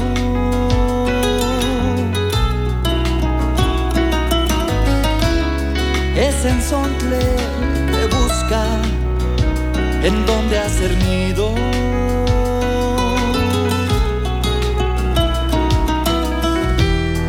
Reilete que engaña la vista al girar. Baila el son del tequila y de su valentía. Es jinete que arriesga la vida en un lienzo de fiesta y color.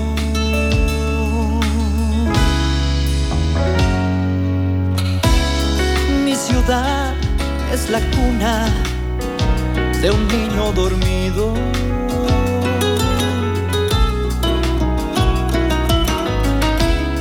Es un bosque de espejos que cuida un castillo.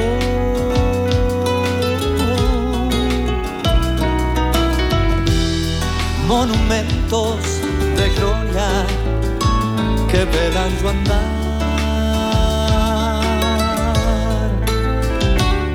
Es un sol con penacho y zarape veteado que en las noches se viste de charro y se pone a cantarle al amor. Por las tardes con la lluvia se baña su piel morena al desatarse las trenzas. Sus ojos tristes se cierran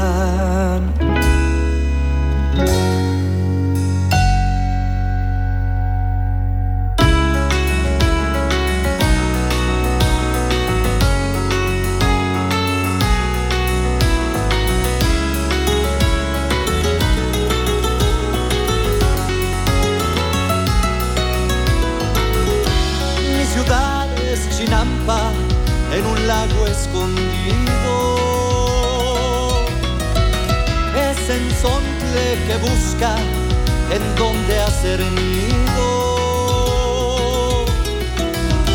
Reguilete que engaña la vista al girar. Baila el son del tequila y de su valentía. Es jinete que arriesga la vida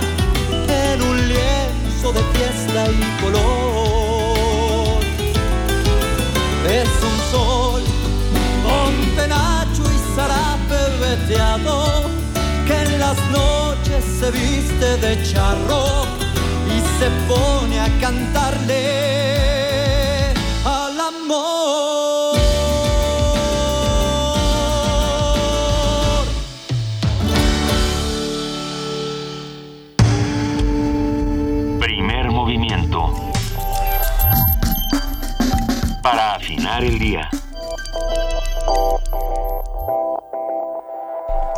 A 8 de la mañana, 39 minutos, acabamos de escuchar Mi Ciudad, esa vieja canción emblemática de Guadalupe Trigo, cantada por Pepe Ontiveros, su hijo, aprovechando. Pero esto es como, como la, este, el Una matar al padre, como diría Kafka, ¿no?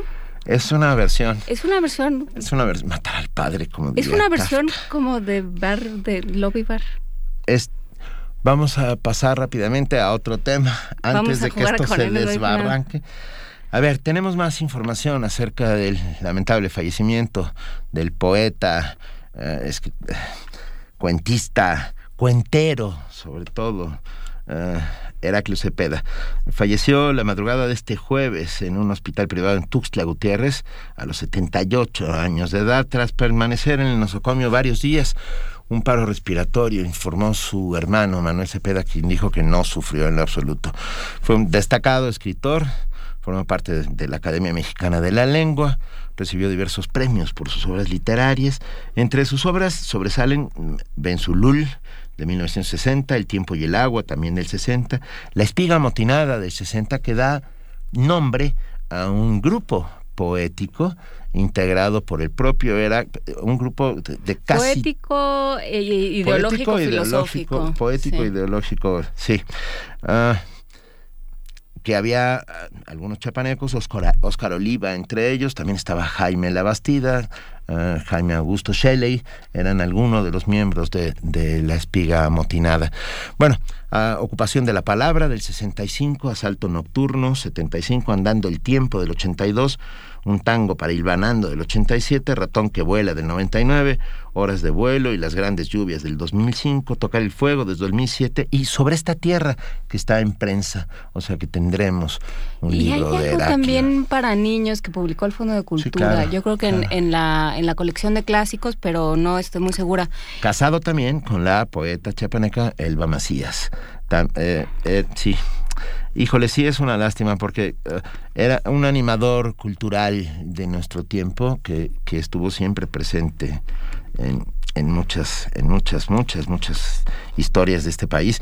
Ah, que querido por muchos y, y bastante poco querido por otros. Pero porque, porque era menos queri- y... y porque en algún momento siendo siendo secretario de se convirtió en secretario de el gobierno del estado de Chiapas en un momento trágico en el que en los graves sucesos eh, que dieron pie al, a la levantamiento del, ejército, del ejército zapatista. de liberación nacional Y yo te, y yo tengo, mira, ya que andas por aquí, ¿no quieres leer un textito? Mira. sí No sí seas quiero. hombre, sargento. Vamos. venga No, pero yo, no, yo creo que te toca a ti y va a estar mejor en tu voz. Leemos un, un fragmento No, de sí, nada más estos dos párrafos. venga de no seas hombre sargento Esto es, en- esto es radio en vivo. Radio en este, vivo, sí, como se darán cuenta. un texto de Heraclio Cepeda para recordarlo, por lo menos en mi caso con, con enorme Con enorme cariño. cariño. Esto fue entrando la nochecita, serían por ahí de las seis de la tarde, porque ya los anates se dejaban caer como puñados de frijol sobre el zacatal. Yo tenía como dos días de no dormir esperando que en cualquier momento el viento cambiara de camino y se llevara el ánima de mi tata, que ya se andaba queriendo morir desde dos semanas antes. No se sabe qué es lo que tenía. El doctor nomás meneaba la cabeza de un lado para el otro, igualito que un gavín cuando andaba buscándole el ruido a los conejos. No más eso hacía, digo, y no declaraba qué es lo que le había caído al tata, quebrándole el cuerpo con aquellos calenturones como de terciana, que si era esto, que si era aquello, y no sé cuánto decir es más. La verdad es que desde que le echó la primera revisada yo me quedé con la seguridad de que aquel doctor nomás andaba dándole vueltas al bramadero sin saber en dónde meter el ñudo. El tata era hombre macizo, cuerudo, como decimos, pero de pronto cuando vino a ver, se le empezaron a poner los ojos turbios. Ya no aguantaba la boca y ya no se pudo levantar del catre. Ancina, empezó la cosa. Después pujaba y echaba maldiciones porque se quería para, para meter el hombro en las tareas, pero ya las fuerzas no le daban cabalidad. Ah, yo me entraba un pálpito por los dedos cada vez que entraba al cuarto y le pasaba las manos por aquella cara que parecía piedra de rescoldo por lo caliente. Y él nomás me quedaba viendo y buscaba la manera de reírse conmigo. Y yo también le contestaba de la misma intención. Pero por dentro sentía que me quebraban el chacho y me cundía por todo el cuerpo una retumbadera de hipos que parecía que ya merito me iba a poner a chillar. Solo por no darle un disgusto al viejo juez que no se me pusieron de cristal los ojos con la lloradera, pero apenas salía del cuarto me iba para el corral y allá me hacía guaje hasta que se me pasaba el sentimiento. Pues sí, que se nos pase el sentimiento. Sí, Heraclio Cepeda fue director de Radio UNAM y lo recordamos hoy aquí en primer momento, insisto, le enviamos un fuerte, un fuerte abrazo a Masha Cepeda, su hija, querida amiga y por supuesto a la poeta Elba Macías, a partir de hoy, lamentablemente su viuda. Pues sí, eh, y se va, se van perdiendo voces, digamos, em, porque, porque bueno, esto, esto que que leíste Benito no solo recupera recupera una cadencia, recupera un, una serie de giros que eran pues los que cada quien escuchaba, los que escuchaba Heraclio Cepeda y, y recordaba. Sí, yo, yo creo que Heraclio como pocos recuperó eh, eso, las voces de su tierra, de su tiempo y de y las voces que venían del pasado, de, su, de, de los que vivieron antes que él en esas chapas, esas chapas llena de contrastes, ¿no? De pobrezas absolutas y de, riquezas y, de riquezas y, de, pillos y de caciques y de terribles personajes. Entonces, bueno, Heraclio siempre siempre estuvo eh, eh, del lado de las causas, bueno, no voy a entrar en una... no, recordémoslo como poeta. Exacto, yo creo que como poeta y como cuentista y como, contador de historias, insisto, eh, escuchar al, a Laco, a Heraclio Cepeda, contar historias, eh, era, era lo más parecido a, a esta lógica de todos los de la tribu alrededor de la hoguera, escuchando las sabias palabras de los viejos, contando aquella vez que la ballena llegó al pueblo y tuvimos que mudar el pueblo. Ya con, con esa imagen tan, tan bella, ¿no? Y, tan, tan mexicana, porque si te pones eso del realismo mágico, en México era casi cotidiano, sí, realismo, punto. Si ustedes ya salieron a la calle, Macondo es, es verdaderamente una broma, una risa loca junto a lo que sucede en la Ciudad de México en estos momentos. Este tenemos deja tú las ballenas, tenemos eh, eh, gente, coordinadores de invitados varados por la ciudad, que yo ah, creo que nunca van a regresar. No, ¿te acuerdas? Podemos, sí, yo, eh, bueno. y si regresan que nos traigan hielo, de favor, si encuentran. Mira, nos escribió R. Guillermo, dice, según la experiencia del primer movimiento, ¿cuál es el estado de la República donde hay más y mejores contadores de historias, conocidos y no?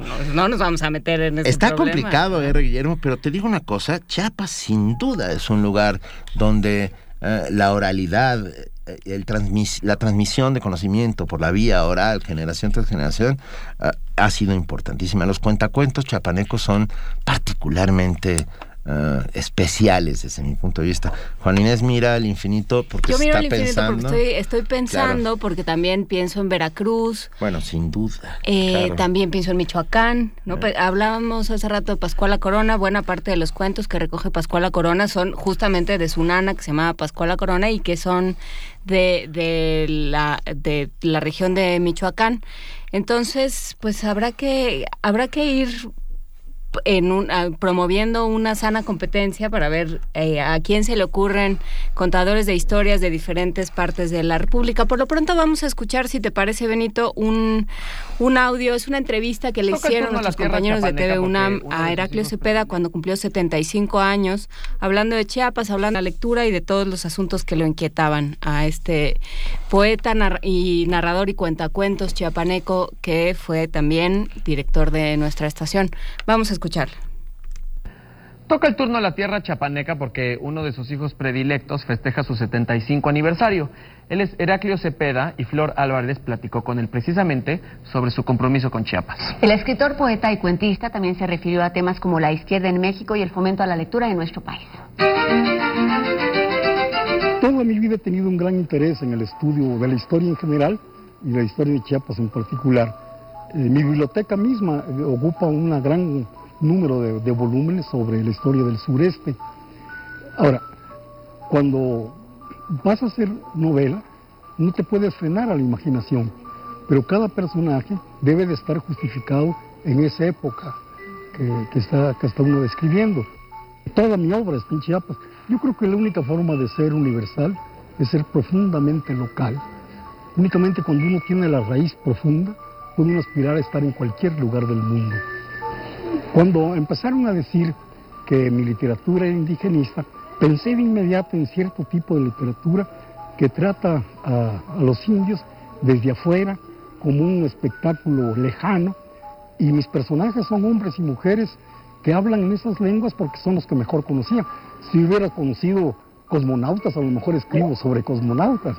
Entonces, yo rechazo que mi literatura sea indigenista. Mi literatura es, y, no toda, sino mi primer libro es acerca de los indios. Los personajes son indios e indias. Yo toda mi vida eh, he sido miembro de, la izquierda.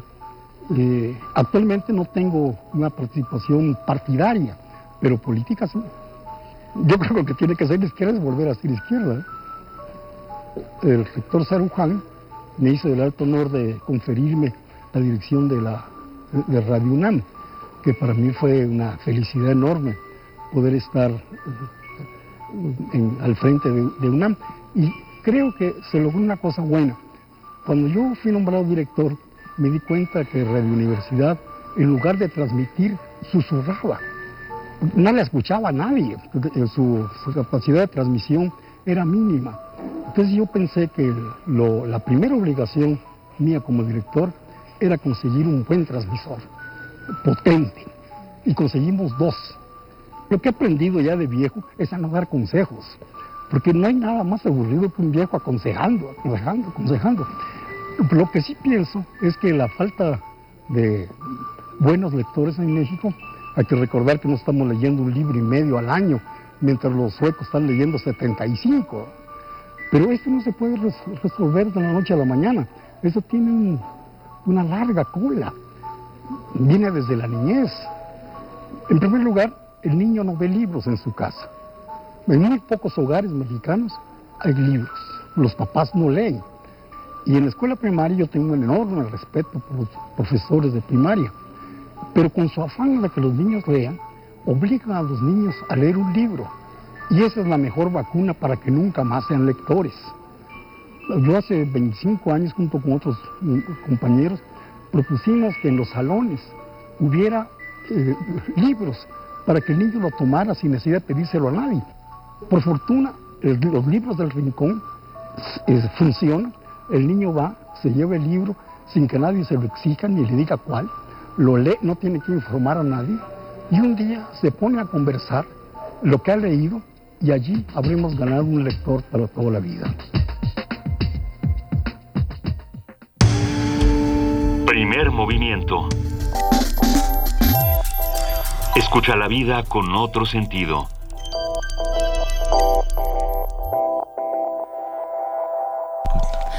Eh, 8.52 de la mañana, es que estábamos hablando de la poesía afuera. Yo estaba escuchando a Heraclio Cepeda que habla de manera muy sensata eh, de cómo acercarse a los libros pues la, la primera forma, y me parece que lo- él lo dice muy bien, de acercarse a los libros, tener los libros, que los libros estén cerca.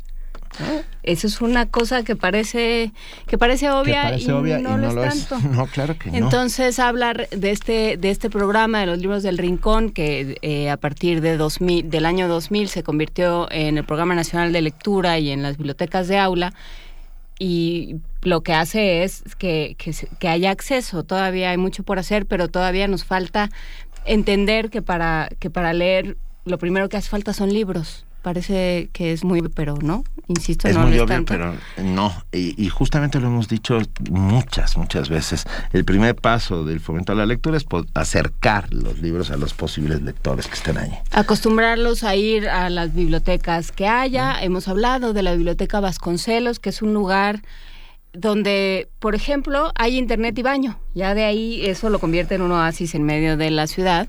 Hay periódicos, puede uno sentarse a leer. Audiolibros. Audiolibros. Y justamente uno puede, como, como lo narra Heraclio Cepeda, eh, acercarse a tomar un libro sin que nadie le pregunte ni nadie le diga qué va a hacer con él y para qué lo quiere y por qué es y por qué no otro. Y ese no es el que deberías de leer, deberías de estar leyendo el Quijote porque el Quijote es muy importante, etcétera y demás. ¿no? ¿Sabes? Entonces, Estos tres días que no vine los aproveché mucho. ¿qué ¿estuviste leyendo? Eh, sí. ¿Qué estuviste leyendo, mi alma? Eh, ¿Sabes? Ah, lo había leído hace muchos años y tengo la impresión de que esta nueva lectura fue completamente distinta. Hay Una historia de la lectura de Alberto Mangel. Ah, creo, es, es una verdadera joya, es un, un tesoro, una caja de sorpresas, una, un fresco, un fresco como bizantino, lleno de pequeñas y grandes historias sobre la lectura, sobre los libros y los lectores, sobre qué, qué, cómo se hacen los lectores desde, desde las tablillas mesopotámicas hasta nuestros días. Y es emocionantísimo. Se lee, ah, es un ensayo eh, largo, pesado, farragoso en muchos senti- en muchos, en muchas partes, y sin embargo, lleno de imaginación y sobre todo de amor por, por la palabra impresa, ¿no? Y eso destila por todos lados el amor por la palabra impresa. Es que además lo que es muy interesante es que nosotros estamos acostumbrados a pensar la lectura como, Como como, un una acto, cosa sí, cotidiana, sí. una cosa que hacemos todos los días, no nos detenemos a pensar en ello. Y entonces cuando uno se va muchos, muchos, muchos años atrás y empieza a ver primero lo que implicó que se separaran las palabras, que existiera espacio entre palabras, que los comas. renglones funcionaran como funcionaban ahorita. Antes se escribía en bustrófedon, que es esta forma que va en zigzag. Piensen en un, en un arado, bueno, así va el bustrófedon, ¿no? Empieza de izquierda a derecha, luego de derecha a izquierda y así se va corriendo. No, no iban los renglones de, de derecha a, A, dere- a izquierda. de o sea, izquierda a derecha. De izquierda a derecha, Yo soy por disléxica. supuesto. De izquierda a derecha, como van ahorita, sino que iban en zigzag, uno de izquierda a derecha y otro de derecha a izquierda. Eso era en bustrófedon. Lo que implicó que se pasara del pergamino al, al- a, a los cuadernillos. Exacto. Que ya no fuera algo que se enrollara como leemos ahora, en, por ejemplo, en Internet, Sino sino, que podía abrirse. se abriera, que los libros fueran, fueran estuvieran en manos de todos y no nada más de, de ciertas personas este, que los libros se pudieran imprimir en serie y no se tuvieran que copiar. ¿no? Ex- que sí, una no, Biblia, bueno. se, que pues, se pudieran imprimir o se pudieran producir eh, 20 Biblias en una semana en lugar de, de una, en una cinco cada años. dos años o cinco o siete. No, bueno, y, y todos los placeres que hay en la lectura, leer en la cama, por ejemplo, todas las implicaciones que tiene leer en la cama desde, desde el siglo II hasta nuestros días. Y es maravilloso porque encuentras que en la cama, lugar donde suceden los sueños, pero también suceden los amores, la lectura ah, se convierte en un acto privado mucho más íntimo que cualquier otro y, y genera ciertas ah, emociones distintas a las que leer sobre una mesa. Es, es, una, es, es un tema. Y Mangel lo tema. cuenta muy bien. Y escribir, también hay quien escribe desde, desde la cama. Marcel Proust, ahí donde ven En Busca del Tiempo Perdido. Se lo bueno, echó en la todo cama. Sí, en un- ahora sí que se lo No echó tanto en en, la una cama, sino en lo que en francés se conoce como chaiselong. Claro, en un... en un- Que es básicamente un sillón de pie de muy largo donde uno se tira. y este y ahí escribía ahí escribía Marcel Proust, ahí escribió En busca del tiempo perdido, así es que ustedes si ven a una persona ahí nada más tiradita como basura, ¿no? Está probablemente está produciendo, Benito.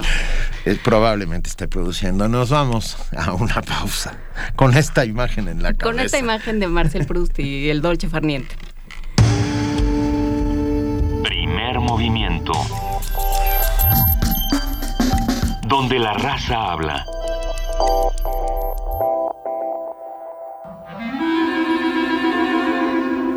Testimonio de oídas. Música nueva en voz de sus creadores. De sus intérpretes. Un autorretrato sonoro de la música de hoy. Escúchanos por el 96.1 de FM los martes y jueves a la 1 a.m. o en su retransmisión los sábados y domingos también a la 1 a.m.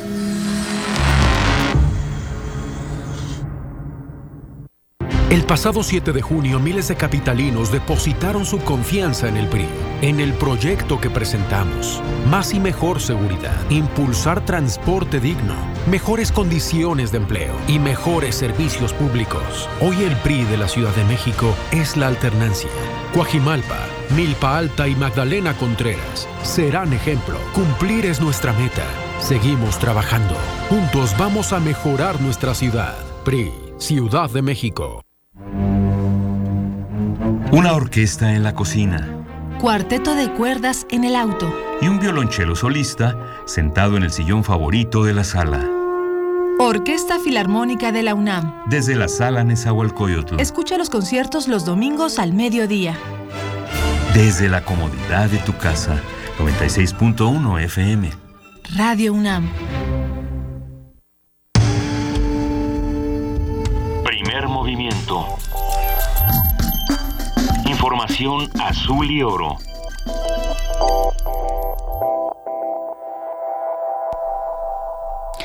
Ocho de la mañana con 59 minutos. Si usted eh, tiene que estar en cualquier sitio como por ahí de las 12 del día, váyase trepando a una trajinera, este, porque esta ciudad sí es Chinampa, por eso pusimos la canción. En efecto, esta ciudad es Chinampa. Ya nos escribió Benito Taibo, eh, no, no nos escribió Benito Taibo, Benito Taibo este, ahorita regresa. Nos escribió Tomás Granados, que nos escucha y a quien le mandamos un enorme abrazo. Tomás Granados del Fondo de Cultura y nos recomienda el viajero, la torre y la larva, el lector como metáfora, que lo publicó el año pasado el Fondo de Cultura Económica, es también de, Mangel. Y bueno, tuvimos una conversación con el autor en, el marco de la FIL, en nuestros programas que hicimos desde la FIL el año pasado, platicamos con Alberto Mangel, platicamos sobre este libro y sobre lo que implica y lo que ha implicado en la vida en la vida cultural de la humanidad, lo que ha implicado eh, ser lector y ser voraz eh, de, eh, productor y, y consumidor de libros. Muchísimas gracias a Tomás Granados del Fondo de Cultura, El viajero, la torre y la larva, el lector como metáfora y ahora sí, siendo las 9 en punto con 45 segundos aquí en Radio UNAM, le damos la bienvenida a Elizabeth Rojas que viene de surcar la ciudad. Eh, ¿Cómo estás, Elizabeth? Bien, desesperada, pero bien. Sí, como Gracias, todos. buenos días. Buenos días y vamos a nuestro corte informativo.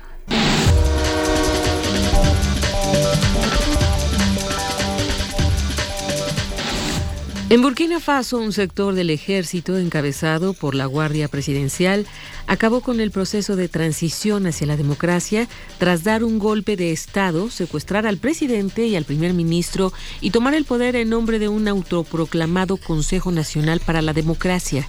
El golpe militar comenzó cuando miembros de la Guardia Presidencial irrumpieron en el Consejo de Ministros que se estaba celebrando en la capital y se llevaron detenidos al presidente de transición Michel Cafando, al primer ministro, el teniente coronel Jacoba Isaac Sida, y a otros dos ministros que fueron llevados al campamento militar próximo.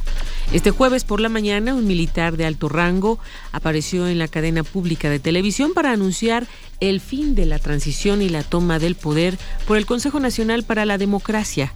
El militar justificó la acción ante la exclusión de varios candidatos próximos al expresidente Blaise Compaoré en el proceso electoral, así como en la persecución a la que han sido sometidos los próximos al antiguo régimen. Con carácter de urgente y con una amplia mayoría, el Parlamento Europeo aprobó este jueves el informe sobre el plan de la Comisión Europea para la acogida y reparto de 120.000 refugiados desde Hungría, Italia y Grecia. Cabe señalar que el resultado no es vinculante, pues la decisión depende del Consejo de los Estados. El primer ministro de Israel, Benjamin Netanyahu, anunció que se endurecerá el castigo para quienes tiren piedras a ciudadanos y agentes de las fuerzas de seguridad. Esto luego de los violentos enfrentamientos entre jóvenes palestinos y policías en la explanada de las mezquitas y la muerte de un conductor israelí luego que su vehículo fuera apedreado en un barrio árabe. El Parlamento de Nepal aprobó con una amplia mayoría una nueva constitución esto a pesar de las recientes manifestaciones de comunidades minoritarias del sur del país, en las que se registraron más de 40 muertos. En las últimas semanas se registraron choques entre las fuerzas de seguridad y manifestantes de las comunidades históricamente marginadas que se oponían al texto aprobado por temor a ver reducida aún más su representación parlamentaria. La nueva constitución sustituye a un texto provisional instituido tras la guerra civil que acabó con la monarquía y prevé la división del país en siete provincias. La ONU pide el establecimiento de un tribunal especial para enjuiciar a responsables de atrocidades en Sri Lanka. Las víctimas del violento pasado de Sri Lanka no podrán ver justicia hasta que no se establezca un tribunal que juzgue las violaciones de los derechos humanos cometidos allí, sostiene un informe de la ONU divulgado este miércoles. El documento elaborado por la Oficina del Alto Comisionado para los Derechos Humanos da cuenta de atrocidades que podrían constituir crímenes de guerra y de lesa humanidad cometidos entre 2002 y 2011 tanto por el gobierno de Sri Lanka como por el grupo rebelde Tigres de Liberación Tamil Elam. Al presentarse el informe, el alto comisionado para los derechos humanos, Said Raad al-Hussein, subrayó la importancia del establecimiento de un tribunal especial formado por juristas nacionales e internacionales. Un tribunal nacional simplemente no sería capaz de procesar las numerosas denuncias de décadas de violaciones, mala práctica y promesas rotas, puntualizó Said.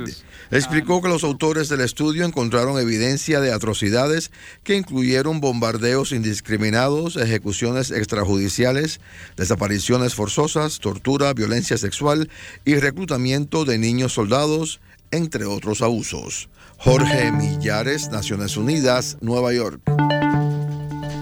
Ante las significativas oportunidades económicas del proceso de normalización de las relaciones bilaterales, Barack Obama, presidente de Estados Unidos, solicitó a los empresarios del país ejercer presión al Congreso para que se levante el embargo a Cuba.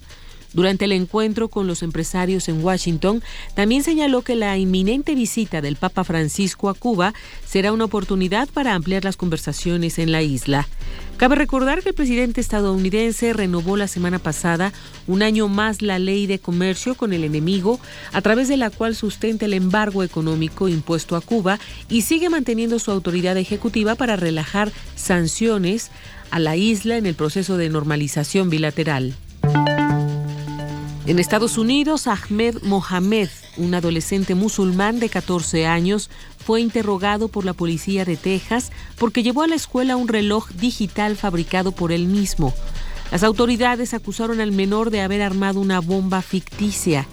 El caso generó muchas reacciones en Internet, donde los internautas acusan a los policías de Texas de haber actuado con sentimientos de islamofobia. Las reacciones llegaron a tal punto que el presidente de Estados Unidos, Barack Obama, invitó a la Casa Blanca al joven.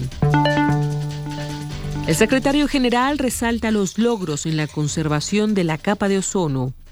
El secretario general de la ONU resaltó este miércoles el compromiso que ha mostrado desde hace años la comunidad internacional para preservar la capa de ozono y alentó a mostrar una actitud similar respecto del clima. Con motivo del Día Internacional de la Preservación de la Capa de Ozono, Ban Ki-moon llamó a garantizar que del mismo modo se protege el clima. Ban aludió también a la conferencia de diciembre en París, en la que se espera que los líderes mundiales lleguen a un acuerdo encaminado a que la temperatura global suba menos de 2 grados centígrados en este siglo. Van destacó que hace 30 años la comunidad internacional firmó el Convenio de Viena para la protección de la capa de ozono y que se ha logrado recortar de forma drástica la producción y el consumo de clorofluorocarbonos y otras sustancias que agotan la capa de ozono. Ban Ki-moon llamó la atención también sobre la necesidad de reducir gradualmente el uso de hidrofluorocarbonos, que se han utilizado como sustitutos de muchas sustancias que agotan la capa de ozono, pero que son gases de efecto invernadero muy potentes. Víctor Martín, Naciones Unidas, Nueva York. En información nacional, en Oaxaca, el Instituto Estatal de Ecología y Desarrollo Sustentable determinó que el Centro Cultural y de Convenciones que construye el gobierno de Gavino Cue en el Cerro del Fortín sí afecta el medio ambiente y arriesga al área natural protegida. De acuerdo con la dependencia, los daños que se presentarán en la zona son la inestabilidad de taludes, erosión del suelo, afectación de los patrones de flujo hídrico superficial y afectación de especies florísticas y de fauna silvestre, entre otros. El presidente del Senado de la República, Roberto Gil Suart, afirmó que la intervención de las Fuerzas Armadas en el país debe darse bajo un marco normativo que lo regule. Durante los festejos conmemorativos de la independencia, el senador indicó que la participación del ejército en áreas de seguridad solo se debe dar en situaciones excepcionales. Asimismo, agregó que el reto del Estado mexicano consiste en generar capacidades institucionales a los policías para cuidar a los ciudadanos. El ex jefe de la Dirección General de Patrimonio Inmobiliario, Daniel Alberto Lejarazú Gaona, presentó una denuncia penal ante la Procuraduría General de la República en contra de la actual titular de la dirección, Marlene Valle Cuadras, por autorizar la instalación de parquímetros en la delegación Coyoacán. Según Lejarazú Gaona, se autorizó la instalación de los aparatos a una empresa privada sin que existiera la evaluación correspondiente sobre el pago que debe entregarse. La demanda señala que la omisión fue consentida por otros funcionarios a pesar de que se estaba violando la ley del régimen patrimonial y del servicio público.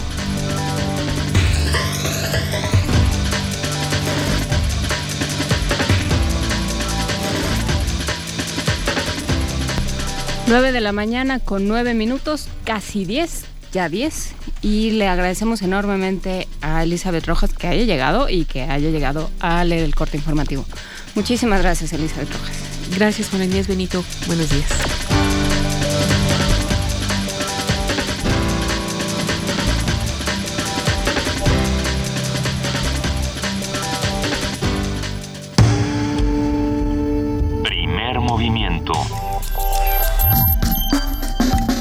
La raza habla.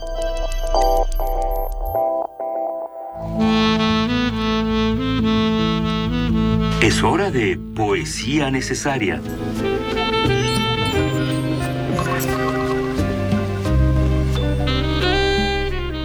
Y es poesía necesaria hoy que se nos fue Heraclio Cepeda, hablábamos de los integrantes de la espiga amotinada y nos recordaron que también Juan Bañuelos, por supuesto, es uno de los, de los grandes poetas chapanecos que perteneció a este, a este importante movimiento. Y como la memoria es algo turbio, extraño, que funciona de maneras muy exóticas, no sé por qué. Es un río lleno de meandros. Sin lugar a dudas, vino a mi cabeza Yomi García Scott. Yomi García Scott, uh, trasterrado español, llegó muy niño a México y aquí hizo su vida. Uh, hay que recordar que Cien años de soledad está dedicado a él y a su mujer, a María Luisa Elío. Uh, Yomi, publicista, director de cine, uh, creador de una película memorable llamada En el balcón vacío, que habla sobre el exilio español.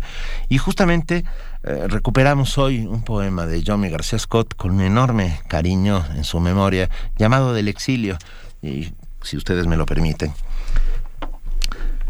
Hemos venido aquí desde muy niños a esperar y a vivir. Llevamos en las manos muchos años y el otoño en lejanos comedores, vastos de sobremesa y de presagios.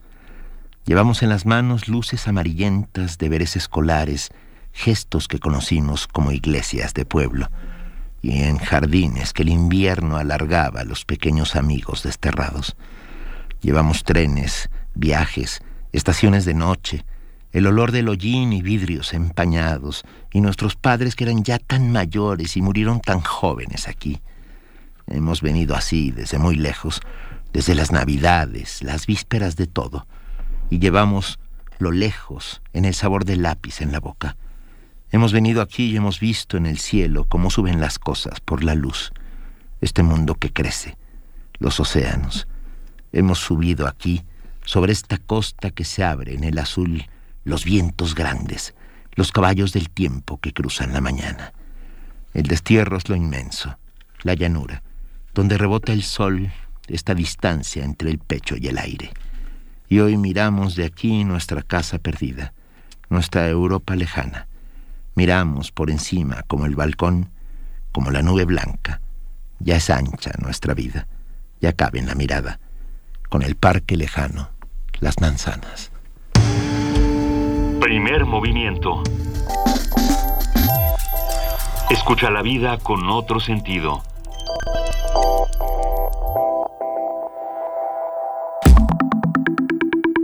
La mesa del día.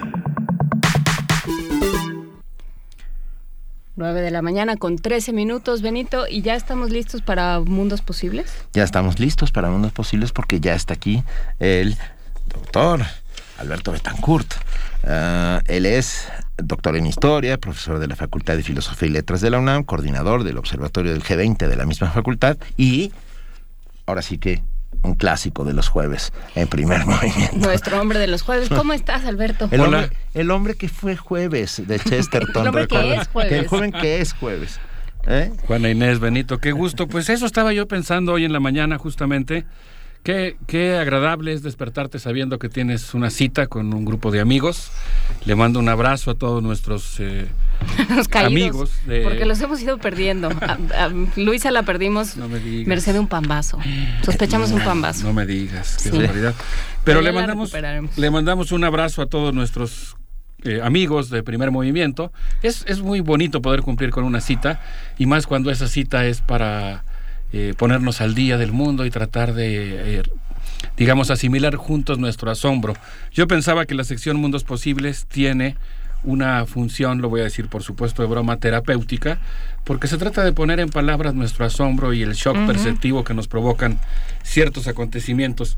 Y el día de hoy particularmente, Juana Inés, pues yo pensaba eh, proponerles que nos dediquemos a hablar del de lugar que está ocupando México en la campaña electoral en los Estados Unidos, o específicamente de un aspecto eh, que tiene que ver con el papel que está jugando México en las candidaturas de los dos punteros del Partido de Demócrata y del Partido Republicano, eh, Hillary Clinton y Donald Trump.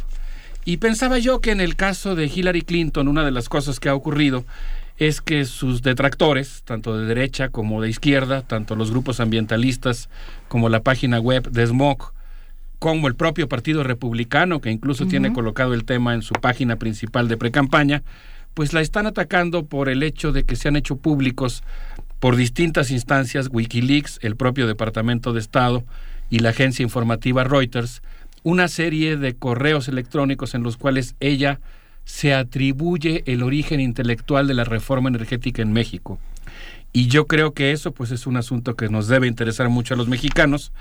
Ella en particular pues eh, se asume como si eh, fuera madrina, digamos, intelectual de esta reforma y hubiera podido operarla a partir de la intervención de tres uh -huh. diplomáticos norteamericanos, a los que podríamos llamar como el trío dinámico, que pues participaron en esta tarea, que son David, Wal David Goldwyn, Carlos Pascual y Neil Brown. Así que esta primera sección que podríamos eh, abordar, digamos, en la primera parte de Mundos Posibles, podríamos llamarle la misión imposible, la captura de Pemex. Y en un segundo lugar, el otro eh, candidato, el otro precandidato, Donald Trump, uh -huh. cuyo discurso racista pues es verdaderamente impresionante. Sobre él quisiera yo comentar la interpretación que han hecho algunos medios de comunicación estadounidenses y europeos que están severamente preocupados por el hecho de la puesta al día del racismo, algo que nos atañe a todos y que nos compromete a todos en, su combate frontal. Y en ese sentido, pues pienso que la segunda parte de la sección pues, puede llamarse historia americana X, en el sentido de que muchos de los personajes de esta película sobre neonazis, eh, pues ahora se encuentran bastante animados por la candidatura de Trump. Entonces, si te parece bien, Juan Inés, pues yo quisiera mencionar que de acuerdo al portal Aristegui Noticias, eh, la Organización para la Transparencia de Smog recuperó correos electrónicos desclasificados mensualmente por el Departamento de Energía, en los que Hillary Clinton, abogada, profesora de Derecho, primera dama de Arkansas, primera dama de Estados Unidos, senadora por Nueva York, se atribuye haber promovido la reforma energética en México para terminar con el monopolio de Pemex. Y eh, dice, que dice haberlo logrado gracias a la intervención de tres funcionarios del Departamento de Estado que actualmente forman parte de los órganos de dirección de las empresas que se beneficiaron con la reforma. David Goldwyn, Carlos Pascual y Neil Brown. Esta es una arista, Juana Inés, que a mí me llama mucho la atención porque resulta que quienes se atribuyen eh, la autoría intelectual de la reforma y el diseño del proceso y de la propia legislación que, que dio lugar a la reforma, pues ahora son beneficiarios porque forman parte de las directivas de las empresas que van a participar en la apertura del sector energético en México. El primero de ellos es David Goldwyn, perdón, que ocupó el cargo de coordinador internacional de energía del Departamento de Estado. Esto me llamó mucho la atención porque uno normalmente se imagina el Departamento de Estado abocado a tareas diplomáticas o de seguridad, y en este caso, pues parece ser que hay un área muy importante del Departamento de Estado y de la diplomacia norteamericana que está abogada, que está abocada específicamente a la eh, captura, digamos, de los recursos energéticos del mundo y a garantizar la supremacía energética de los Estados Unidos. El segundo personaje implicado en esta reforma, según los correos revelados por eh, Desmog, es Carlos Pascual, quien fungió como embajador de Estados Unidos en México a partir de 2009 y parece ser que tuvo una participación muy importante en la gestión, en la mediación, como él mismo la define, entre las empresas eh, y las autoridades mexicanas para lograr eh, sacar adelante la reforma. El tercero de los integrantes de este trío dinámico es Neil Brown, el cual pues ha sido un personaje muy eh, importante que trabajó como asesor del senador norteamericano Richard Lugar, que es sin lugar a dudas uno de los impulsores junto con los entonces senadores Barack Obama y Joe Biden de esta visión que trataba de imponer la idea de que pues en realidad debía de pensarse en una en un bloque hemisférico norteamericano y que la seguridad energética de los Estados Unidos pues dependía del acuerdo con México y con Canadá. De tal manera que estos tres actores pues desarrollaron una intensa labor para garantizar la seguridad hemisférica energética de los Estados Unidos. Y de acuerdo a estos correos, en octubre de 2009, David Goldwyn, quien fue el primer coordinador de energía del Departamento de Estado, envió un mail señalando que el petróleo mexicano era prioritario para la seguridad energética estadounidense. Goldwyn asegura que en, en, este documento que seguirá brindando asesoría a las autoridades mexicanas para la realización de la reforma energética, de tal manera que en febrero de 2010 él viaja a México en lo que podríamos llamar, Juana Inés, una misión imposible. Según un cable revelado por Wikileaks, la Embajada de Estados Unidos en México, que en ese entonces era encabezada por Carlos Pascual, advirtió a Goldwyn que no hiciera ningún comentario que revelara la asistencia norteamericana en una reforma que era un ámbito exclusivo de México. En esa época, Carlos Pascual le manda un telegrama, un cable en el que le dice a Goldwyn que por favor sea eh, extremadamente cauto y cuidadoso y no vaya a ser público este asunto porque podría ser que eh, despertara una susceptibilidad en la sociedad mexicana. Todo parece indicar que el viaje de Goldwyn estuvo eh, tuvo como intención fundamental la aprobación del acuerdo entre Estados Unidos y México en materia de yacimientos transfronterizos de hidrocarburos.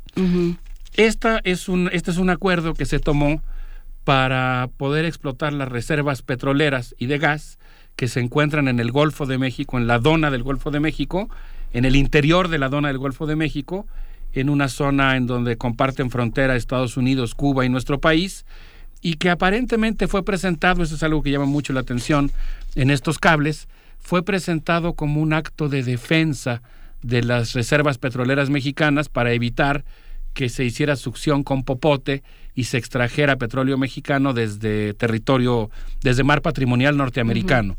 Pero según se revela en estos documentos, pues lo que ocurrió fue algo muy diferente. En realidad fueron las empresas ExxonMobil, Chevron, eh, BP, American Petroleum Institute, Independent Petroleum Producers of America, las empresas que gestionaron e hicieron el lobby de este acuerdo transfronterizo, que formalmente es un acuerdo entre los Estados Unidos mexicanos y los Estados Unidos de América para la explotación de las reservas eh, en zonas profundas. Entonces, pues eh, se trata de un caso realmente que me parece que es muy importante seguir para nosotros. No sé qué opinas, eh, Benito. No, no.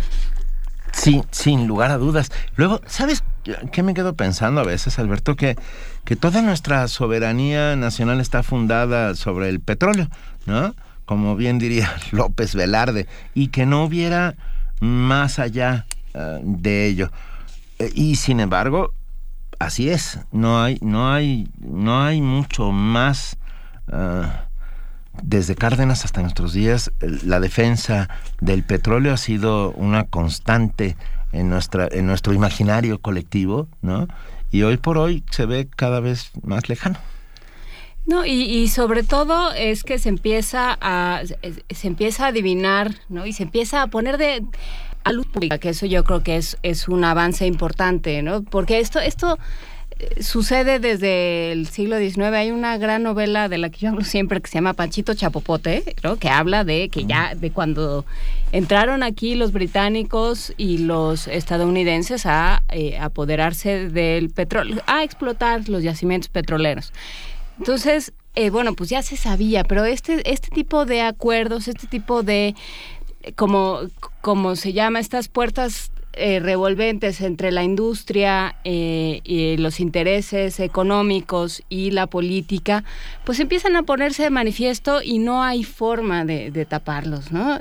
Este, habrá que ver qué hacemos con eso, que yo creo que es el siguiente paso, ¿no? Ya sabemos, y entonces... Ay, Juan Inés, completamente de acuerdo contigo. Voy a dar una opinión estrictamente personal, pero desde mi punto de vista, pues eh, tuvimos recientemente una de las más deslucidas ceremonias de conmemoración de la independencia de México. Con acarreados, eh, otra vez, sabíamos que había acarreados, pero ahora lo sabemos conmemorando. Yo, yo, soy alguien que cree en los ritos, y sobre todo en los ritos republicanos, el rito como, como recuerdo del mito, pero en este caso no el mito como algo falso, sino como una creencia colectiva que congrega y nos recuerda valores.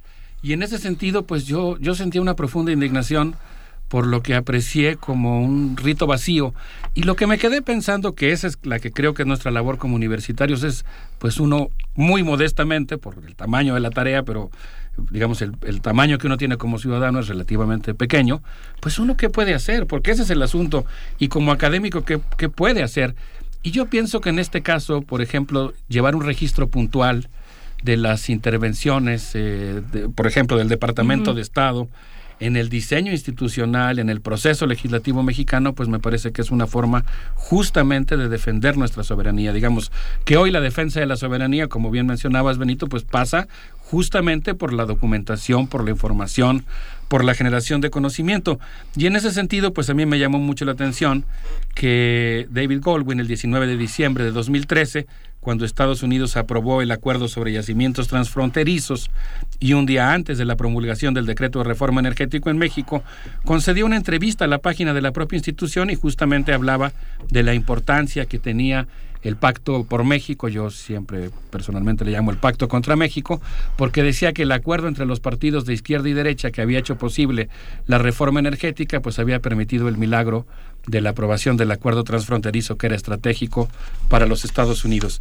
Pues si les parece bien, para terminar esta primera parte de la sección, creo que podríamos eh, escuchar a uno de los fundadores del hip hop social, Grandmaster Flash, eh, con su canción El mensaje. Vamos a ver.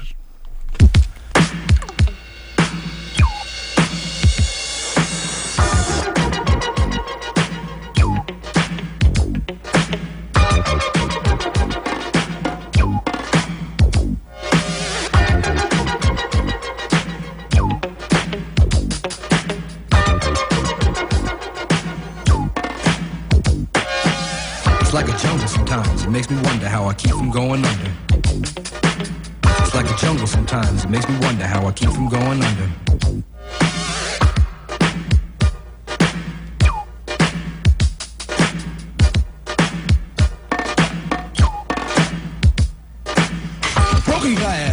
Everywhere. People pissing on the stage, you know they just don't care. I can't take the smell, can't take the noise. Got no money to move out, I guess I got no choice. Rats in the front room, roaches in the back, junkies in the alley with the baseball bat. I tried to get away, but I couldn't get far, cause a man with the tow truck repossessed my car. Don't push me, cause I'm close to the edge. I'm trying not to lose my head. it's like a jungle sometimes. It makes me wonder how I keep from going under. Standing on the front stoop, hanging out the window, watching all the cars go by, roaring as the breezes blow. Crazy lady living in a bag, eating out of garbage pails. Used to be a fag hag, such a dance to tango. Skipped the life and tango. A zircon princess seemed to lost her senses. Down at the peep show, watching all the creeps, so she could tell her stories to the girls back home. She went to the city and got so so so did it. She had to get a pimp, she couldn't make it on her own. Don't push me, cause I'm close to the edge. I'm trying not to lose my head. it's like a jungle sometimes, it makes me wonder how I keep from going under. It's like a jungle sometimes, it makes me wonder how I keep from going under. My brother's doing fast on my mother's TV. Says she watches too much, it's just not healthy. All my children in the daytime, Dallas at night. Can't even see the game or the Sugar Ray fight. The bill collectors, they ring my phone and scare my wife when I'm not home. Got a bum education, double El hip hop social. Sí, Juan Inés, aunque no lo creas. Eh, la vez pasada pusimos una pieza de la salsa social de Rubén Blades que yo Ujú. identifiqué mal porque la mencioné como Ojos Azules y era Ojos de Perro Azul. Ojos de Perro Azul, que da título a un libro, o al revés, de Gabriel García Márquez. Sí, no sé muy bien quién.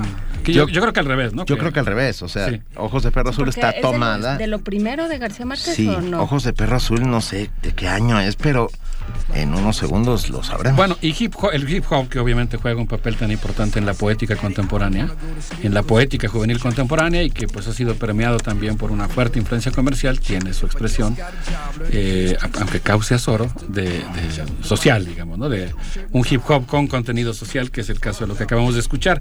Quisiera dedicar esta segunda parte de la sección Mundos Posibles hablar de un texto publicado en la revista The New Yorker por Evan Osnos que se llama El miedo y la frustración son capitalizados por Donald Trump. Voy a parafrasearlo, pero el precandidato republicano podríamos decir que practica el juego de interpretar los deseos de su audiencia y devolverlos en forma hiperbólica.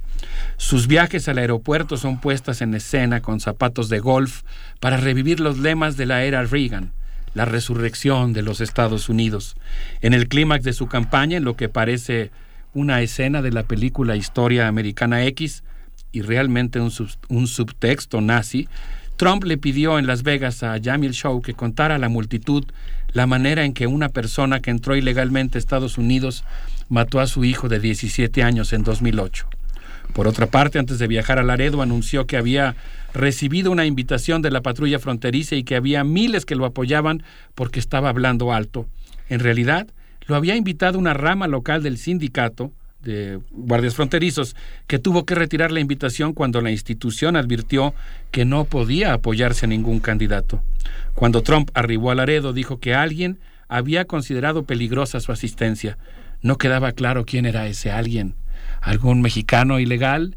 ¿Alguna autoridad? ¿Algún candidato opositor? Eso es lo que nos dice Evan Osnos. Eh, comenzó una caravana con patrullas y suburbans. Alguien colocó un auto diciendo Fuck Trump. ¿Qué hay detrás de este candidato que parece sacado de un episodio distópico de Los Simpson? ¿Cómo es posible que esté ahí? ¿Por qué funciona su discurso mercadotécnicamente hablando? ¿Cómo es posible que sus sketches racistas ocupen un lugar central en la política norteamericana? Trump capitaliza el descontento de quienes se sienten traicionados por los políticos y están asustados por el decreciente poder estadounidense en el mundo, nos dice el autor de este texto de The New Yorker. A ese sector le entusiasma un candidato que promete tratar al mundo con un viejo estilo patronal. De acuerdo a una entrevista realizada en The Washington Post y ABC News, sus votantes son fundamentalmente aquellos electores de baja escolaridad y los que tienen, por alguna razón, hostilidad contra los migrantes. Eh, las milicias patrióticas, los vigilantes fronterizos, los supremacistas dejaron de sentirse huérfanos y marginales. Richard Spencer, un autoproclamado promotor de la conciencia racial, imagínense ustedes lo que es eso, declaró que esperaba que la campaña fuera un show de monstruos y esperpentos, pero que descubrió, comillas y negritas, la refrescante figura de Donald Trump, un hombre visceral que entiende que a final de cuentas la cuestión es demográfica y que lo que está en juego es el futuro de los europeos descendientes, eh, de los europeos descendientes en Estados Unidos. Te falta decir un hombre visceral con un tupé horrible. Perdón. Un, porque, pelucón. porque se da uno cuenta que el dinero no, por más dinero que tengas, tener un, una peluca Así, o ser una película. Sí, digo, o sea, no, no, perdón, pero no soporté la tentación. No, bueno, pero ayer fue el, el, segundo de los debates de los republicanos y ya se empezaron a mover todos en contra. Ya se volvió Trump el... Porque además no, no es que hayan... El caballito de batalla. No, el, el, el, no, la piñata. o sea, porque ni siquiera es que eh, eh, ni, ni, Jeb Bush, la nota no es que Jeb Bush o que la otra mujer cuyo nombre se me olvida, Corina, no me acuerdo cómo se apellida, eh, que hayan que hayan puesto plataformas eh, de gobierno, propuestas de gobierno distintas de las de Trump, sino que fueron a decirle, oye, que dijiste que soy fea, Oye, que estuviste hablando mal de mi esposa, dijo Jeb Bush, cuya esposa es mexicana. de Guanajuato. Ya lo, ya lo que se traen es un pleito que, que sería muy, muy irrisorio si no fuera, si no nos fuera tanto en ello. Claro. A nosotros, para empezar, ¿no? Y, a, y al mundo. Yo, yo pienso, como advierte Ramiro Togliatti, que no le podemos llamar fascista a cualquiera, porque eso podría crear de repente imágenes deformadas y evitar que podamos identificar con precisión epistemológica eh, el tipo de enemigo que estamos enfrentando. Pero me preocupa mucho que yo creo que en este caso sí hay un discurso que tiene mucho de racista y de supremacista. Según Guido Caldirón, uno de los autores del periódico El Manifesto, para que los supremacistas blancos te reconozcan como un líder, necesitas hacer algunas cosas. Por ejemplo, que tu equipo de seguridad saque a un periodista latinoamericano de una conferencia de prensa, calificar a los migrantes y trabajadores mexicanos como delincuentes y violadores, proponer una auténtica guerra contra los migrantes, defender la militarización total de la frontera sur, proponer la revisión de la 14 enmienda que regula los derechos civiles. Si se cumple con esos requisitos, está listo para recibir el respaldo de los herederos del Ku Klux Klan y ganar un lugar en la escena política estadounidense. ¿Sabes qué te faltó, Alberto? Dar un, un discurso en Alabama, en Mobile, Alabama, en donde no había un solo negro. eso ya también habla sobre el tema, ¿eh? O sea, porque, bueno, justo por eso, bueno, una, porque la población negra, claro, la población negra de Alabama supera con creces a toda la, a toda la white trash que anda por ahí. Yo en alguna ocasión aterricé en Alabama y la atmósfera que se siente ahí es verdaderamente impresionante, ¿no? Eh, es bueno, es preciosa por la presencia negra, ¿no? Esa, esa avasalladora en el sentido de que una cultura que se te viene encima. Pero es impresionante porque efectivamente el clima de racismo que persiste hasta la fecha, no me quiero imaginar cómo era hace 50 años. Fue la escena de la matazona aquella en Selma. Claro, claro, encabezada por, bueno, Martin Luther King. y después recreada en esta película Mississippi en llamas que ha causado mucha polémica entre los sectores afroamericanos. Y Selma. Pero con toda responsabilidad, por esa razón, digamos, no eh, advirtiendo que primero leamos a Togliatti y sus advertencias sobre las lecciones sobre el fascismo. Es una buena idea eso, ¿eh? Creo que tenemos que tomar en serio la como universidad y, a partir de las comunidades de nuestras de nuestra eh, universidad gigantesca eh, tenemos que estudiar muy en serio qué representa el fenómeno Trump, porque hay un, hay un ejercicio de un discurso supremacista que es muy alarmante. Trump, dice el artículo que acabo de citar del periódico El Manifesto, está provocando el terror en el Partido Republicano porque está ganando terreno frente a otros candidatos, al mismo tiempo que socava el apoyo de los electores moderados y de los jóvenes ha rebasado por la derecha a Patch Buchanan, ex asesor de Reagan y líder de la nueva derecha. Hablando de conservadores. Claro. Trump representa un peligro político enorme. Puede capturar el descontento de los blancos pobres, enervados por el desempleo y la creciente presencia de los migrantes en la sociedad estadounidense. Amplios sectores norteamericanos sienten angustia por la combinación de incremento demográfico de los migrantes, estancamiento económico, transformaciones culturales y presiones para eh, instaurar una democracia multirracial que preocupa a sectores conservadores. Trump encarna el miedo de muchos estadounidenses a perder el control de su territorio. Voy a terminar pues eh, evocando algunas de las cosas que me parecen realmente preocupantes. Por ejemplo, David Duke, quien es gran, gran dragón del Ku Klux Klan, señaló recientemente en su programa de radio semanal que Donald Trump representa la última gran oportunidad de ganar la guerra contra los migrantes. Quisiera cerrar mi intervención diciendo que Huellas Mexicanas, una página de Facebook que yo le recomiendo mucho a nuestros amigos del auditorio, eh, coordinada por un gran investigador mexicano, doctor en geografía, eh, colaborador de David Harvey en algún momento de su carrera académica, Rodolfo Hernández, ha creado esta página que se llama Huellas Mexicanas y es, él publicó recientemente una nota en la que se dio amplia publicidad a un evento realizado el 3 de septiembre de 2015 por un grupo de mexicanos que se apostó afuera del Trump Town en Nueva York como parte de la tercera jornada contra el racismo en Estados Unidos. Los participantes gritaron Boycott Donald Trump, boycott Donald Trump. Algunos de ellos iban vestidos con trajes del Ku Klux Klan en alusión al supremacismo que practica este precandidato y lo que se preguntaban es, ¿dónde está el gobierno mexicano?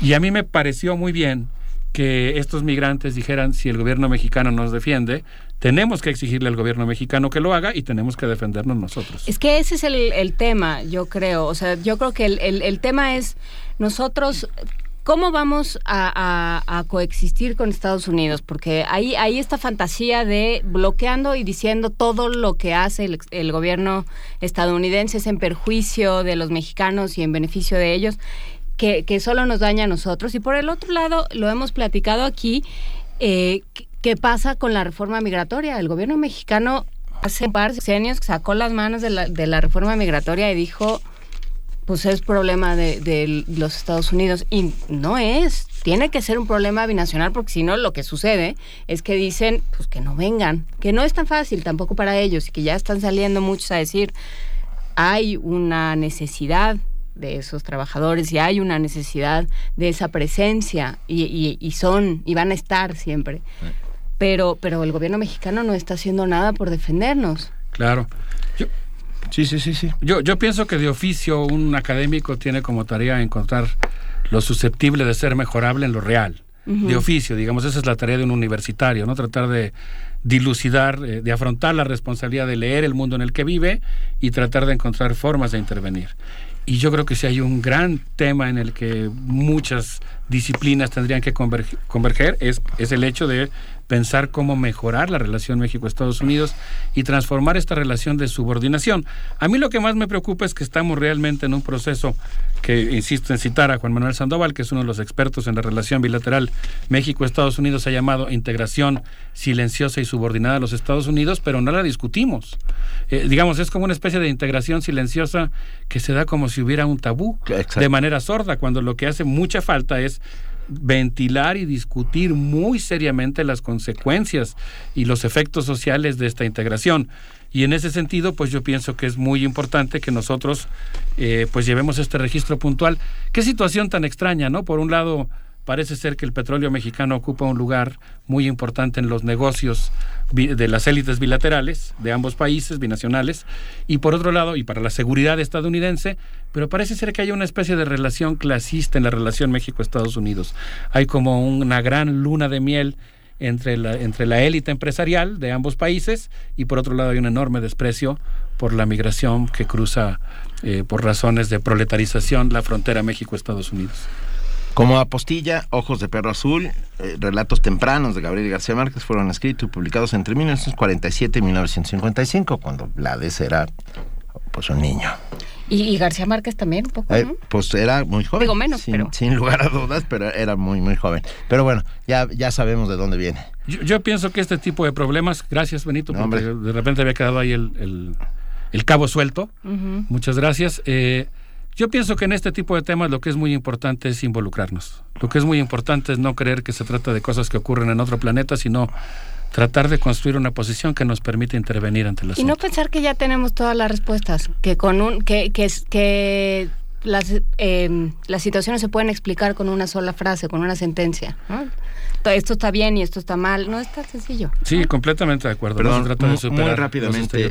Big Bet Mex dice que Alberto Betancourt debería tener un sitio, una página en Facebook como Mundos Posibles o así. O sea que vételo pensando. Ay, voy aprovechando para agradecer a todas las personas que nos han escrito a Mundos Posibles, a Primer Movimiento y, y hablando bien de esta sección, porque es muy estimulante, la verdad, el diálogo con los con nuestros amigos radioescuchas y la verdad es que hay muchas cosas que han pasado al aire que son resultado de ese diálogo que ocurre en la, en la página de Facebook.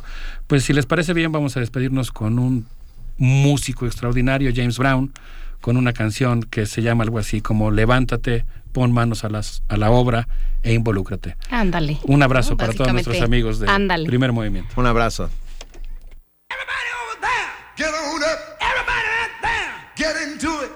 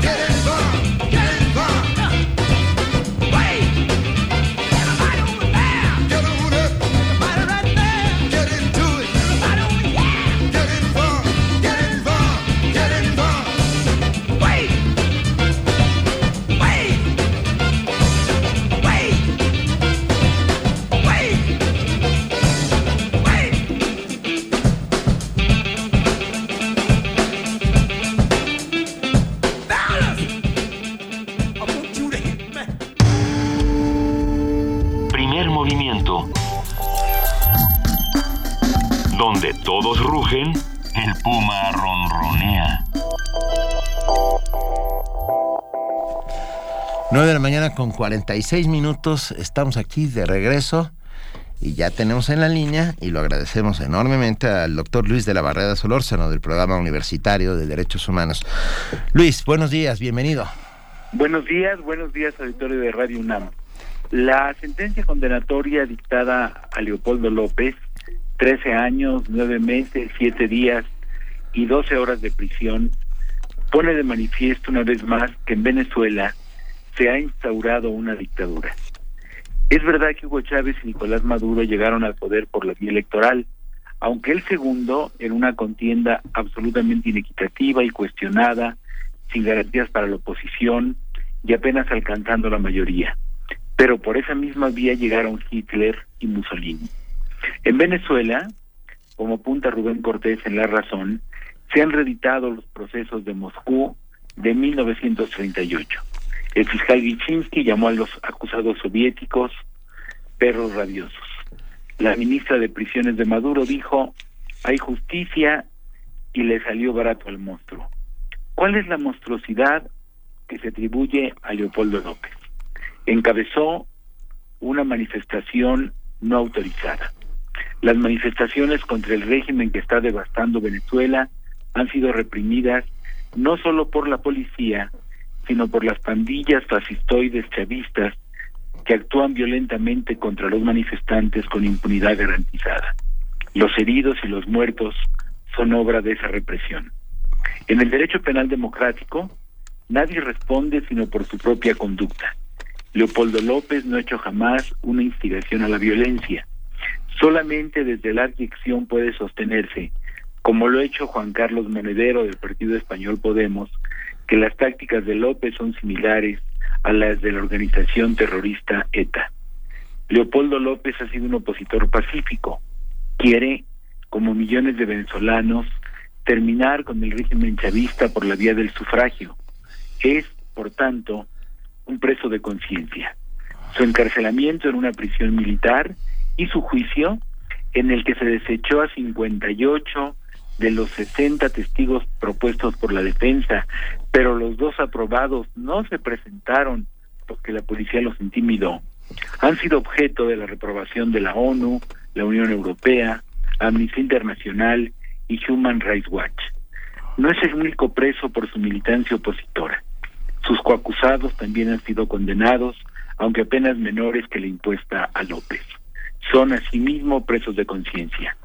Ante semejante injusticia, los gobernantes latinoamericanos han callado, salvo el gobierno chileno, el cual, en una actitud que lo honra, ha expresado su esperanza de que se observen las garantías judiciales de un debido proceso y la eficacia de los recursos disponibles para que los afectados puedan reclamar su inconformidad con las sentencias de primera instancia. La reacción de Maduro ha sido la previsible en un gobernante de su calaña. El régimen chavista acusa al gobierno de Michelle Bachelet de emitir juicios de carácter injerencista en los asuntos internos de un Estado de Derecho democrático, soberano e independiente como la República Bolivariana y lo insta a no inmiscuirse en los asuntos internos por acción directa e influencia de potencias externas. Esa iracunda respuesta que apela a la soberanía de la República Bolivariana es de la misma índole por la cual el gobierno venezolano ha abandonado el sistema interamericano de derechos humanos. Nadie del exterior tiene derecho a saber el régimen, a cuestionar sus actos soberanos. Ese concepto de soberanía es una trampa que no resiste el menor análisis. No es la soberanía ciudadana, sino la del gobernante que, escudándose en ella, aplasta o aniquila a sus gobernados, exigiendo no ser incomodado por ninguna crítica internacional.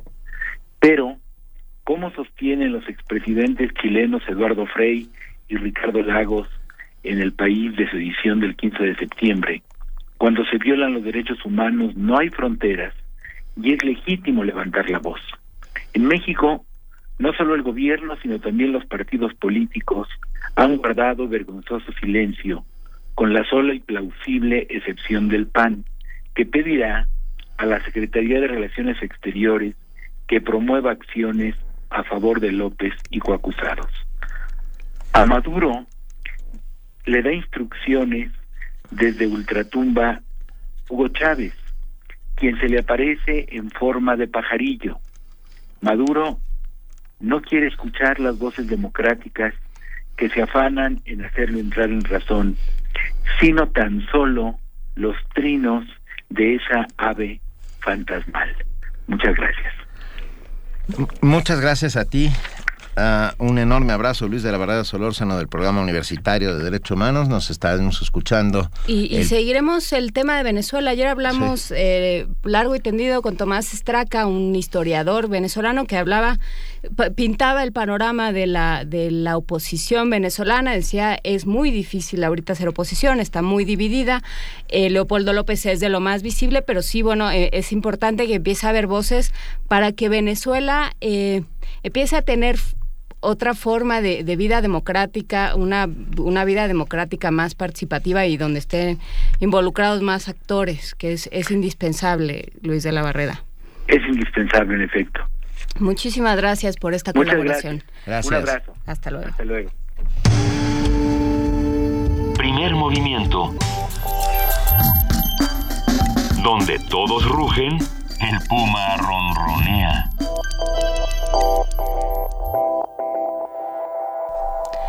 9 de la mañana, 52 minutos, nos escribe Rafa Olmedo diciendo, les exijo escuchar la voz venezolana tras esa diatriba. Eh, nosotros nos, nos, solicitamos y nos pedimos cosas antes que exigirnos, pero te recomendaría, Rafa, que, eh, el podcast de ayer. escucharas el podcast de ayer donde hablamos eh, precisamente con un historiador desde Caracas que pintaba, como dije, el escenario completo. Y bueno, ya, luego platicaremos, no, no nos exijamos nada, mejor.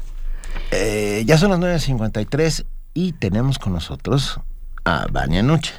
Que nos va, o tenemos algo más, tenemos no, no, no, tenemos, a Vania Nuche. A Vania Nuche con Hoy en Radio UNAM. ¿Cómo estás, Vania? Muy bien, muchas gracias. Hoy en Radio UNAM les queremos invitar a que no se pierdan nuestro club Cine Club Radio Cinema, hoy es jueves a las 6 de la tarde. Los esperamos en Adolfo Prieto, número 133, Colonia del Valle.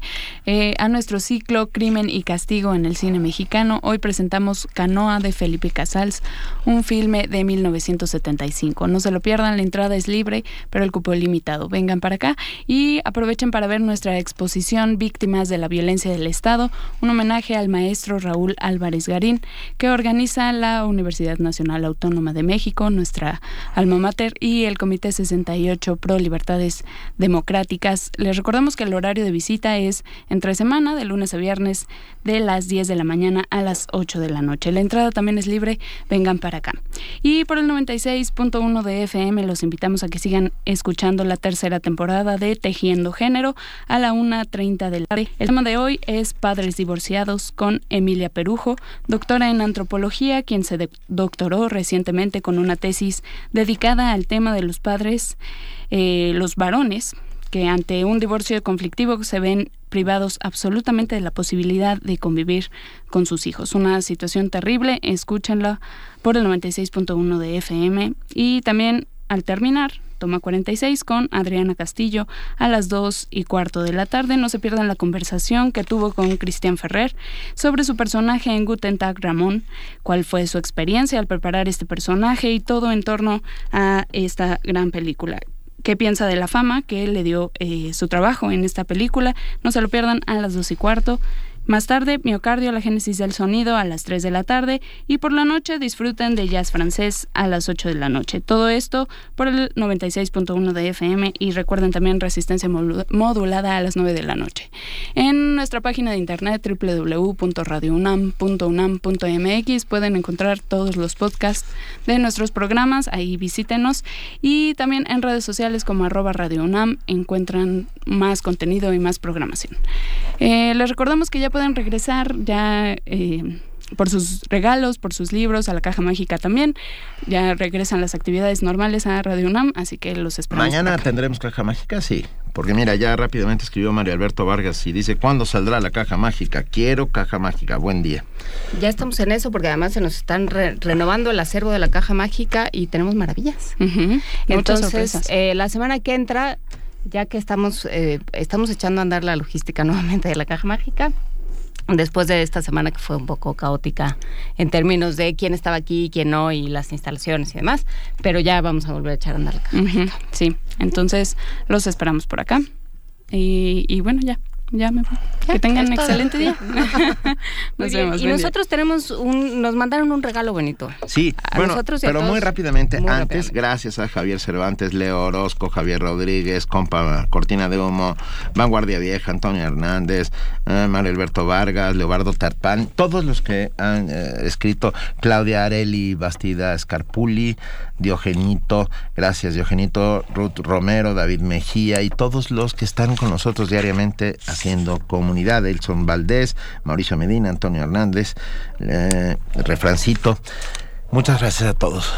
Todas las voces merecen ser escuchadas y hay que tener uh, la suficiente, el oído suficientemente grande para poder escucharlas. A ver, ¿qué nos mandaron? Un regalo eh, buenísimo. Nos mandaron, sí, no, nos mandó Jorge Jiménez Rentería, eh, que es, es que estaba viendo unos eh, recados, unos mensajes telefónicos de Fernando Rodríguez y de la señora Cepeda. Eh, Sí, bueno, Luis de la Barrera siempre tiene, pero está en el programa universitario de los derechos humanos, ahí lo pueden encontrar y ahí le pueden decir, nosotros les vamos a pasar todos sus comentarios, pero ahí pueden ustedes hablar con él, también es, está, es funcionario público y por lo tanto a la vista de todo el mundo. Eh, muchísimas gracias Jorge Jiménez Rentería que nos envió, él es director del Centro Universitario Tlatelolco y nos envió una selección musical de canciones mexicanas, él dice, con una forma diferente de interpretación. Y así nos vamos a ir hoy, Benito Taibo, de este jueves 17 de septiembre. Nos vamos de primer movimiento con ¿Quién será la que me quiera a mí? Pero antes tenemos que dar las gracias a todos los que hicieron posible este programa y un beso a Luisa Iglesias y a su pambazo. Y a todo el mundo, muchísimas gracias a todo el equipo, gracias a quienes nos escucharon. Esto fue Primer momento, gracias Juan Inés de esa. Muchísimas gracias Benito Taibo, el mundo desde la universidad.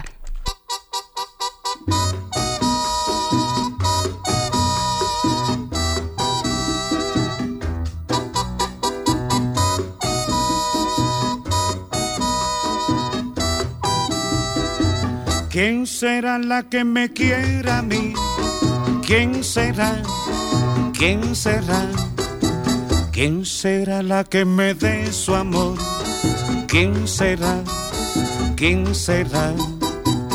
Yo no sé si la podré encontrar. Yo no sé, yo no sé. Yo no sé si volveré a querer. Yo no sé, yo no sé. He querido volver a vivir la pasión y el calor de otro amor, de otro amor que me hiciera sentir, que me hiciera feliz como ayer lo fui. ¿Quién será la que me quiera a mí? ¿Quién será? ¿Quién será? ¿Quién será la que me dé su amor? ¿Quién será? ¿Quién será?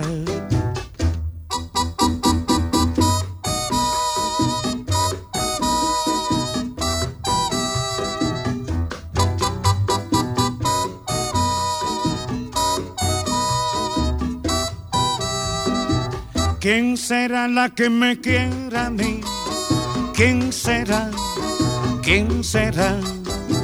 ¿Quién será la que me dé su amor? ¿Quién será? ¿Quién será? Yo no sé si la podré encontrar. Yo no sé, yo no sé. Yo no sé si volveré a querer. Yo no sé, yo no sé. He querido volver a vivir la pasión y el calor de otro amor, de otro amor que me hiciera sentir, que me hiciera feliz como ayer lo fui. ¿Quién será la que me quiera a mí? ¿Quién será? ¿Quién será? ¿Quién será la que me dé su amor? ¿Quién será? ¿Quién será?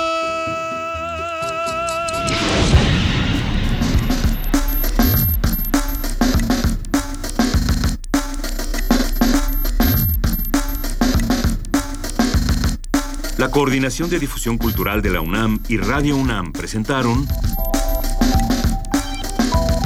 Primer Movimiento. El mundo desde la universidad.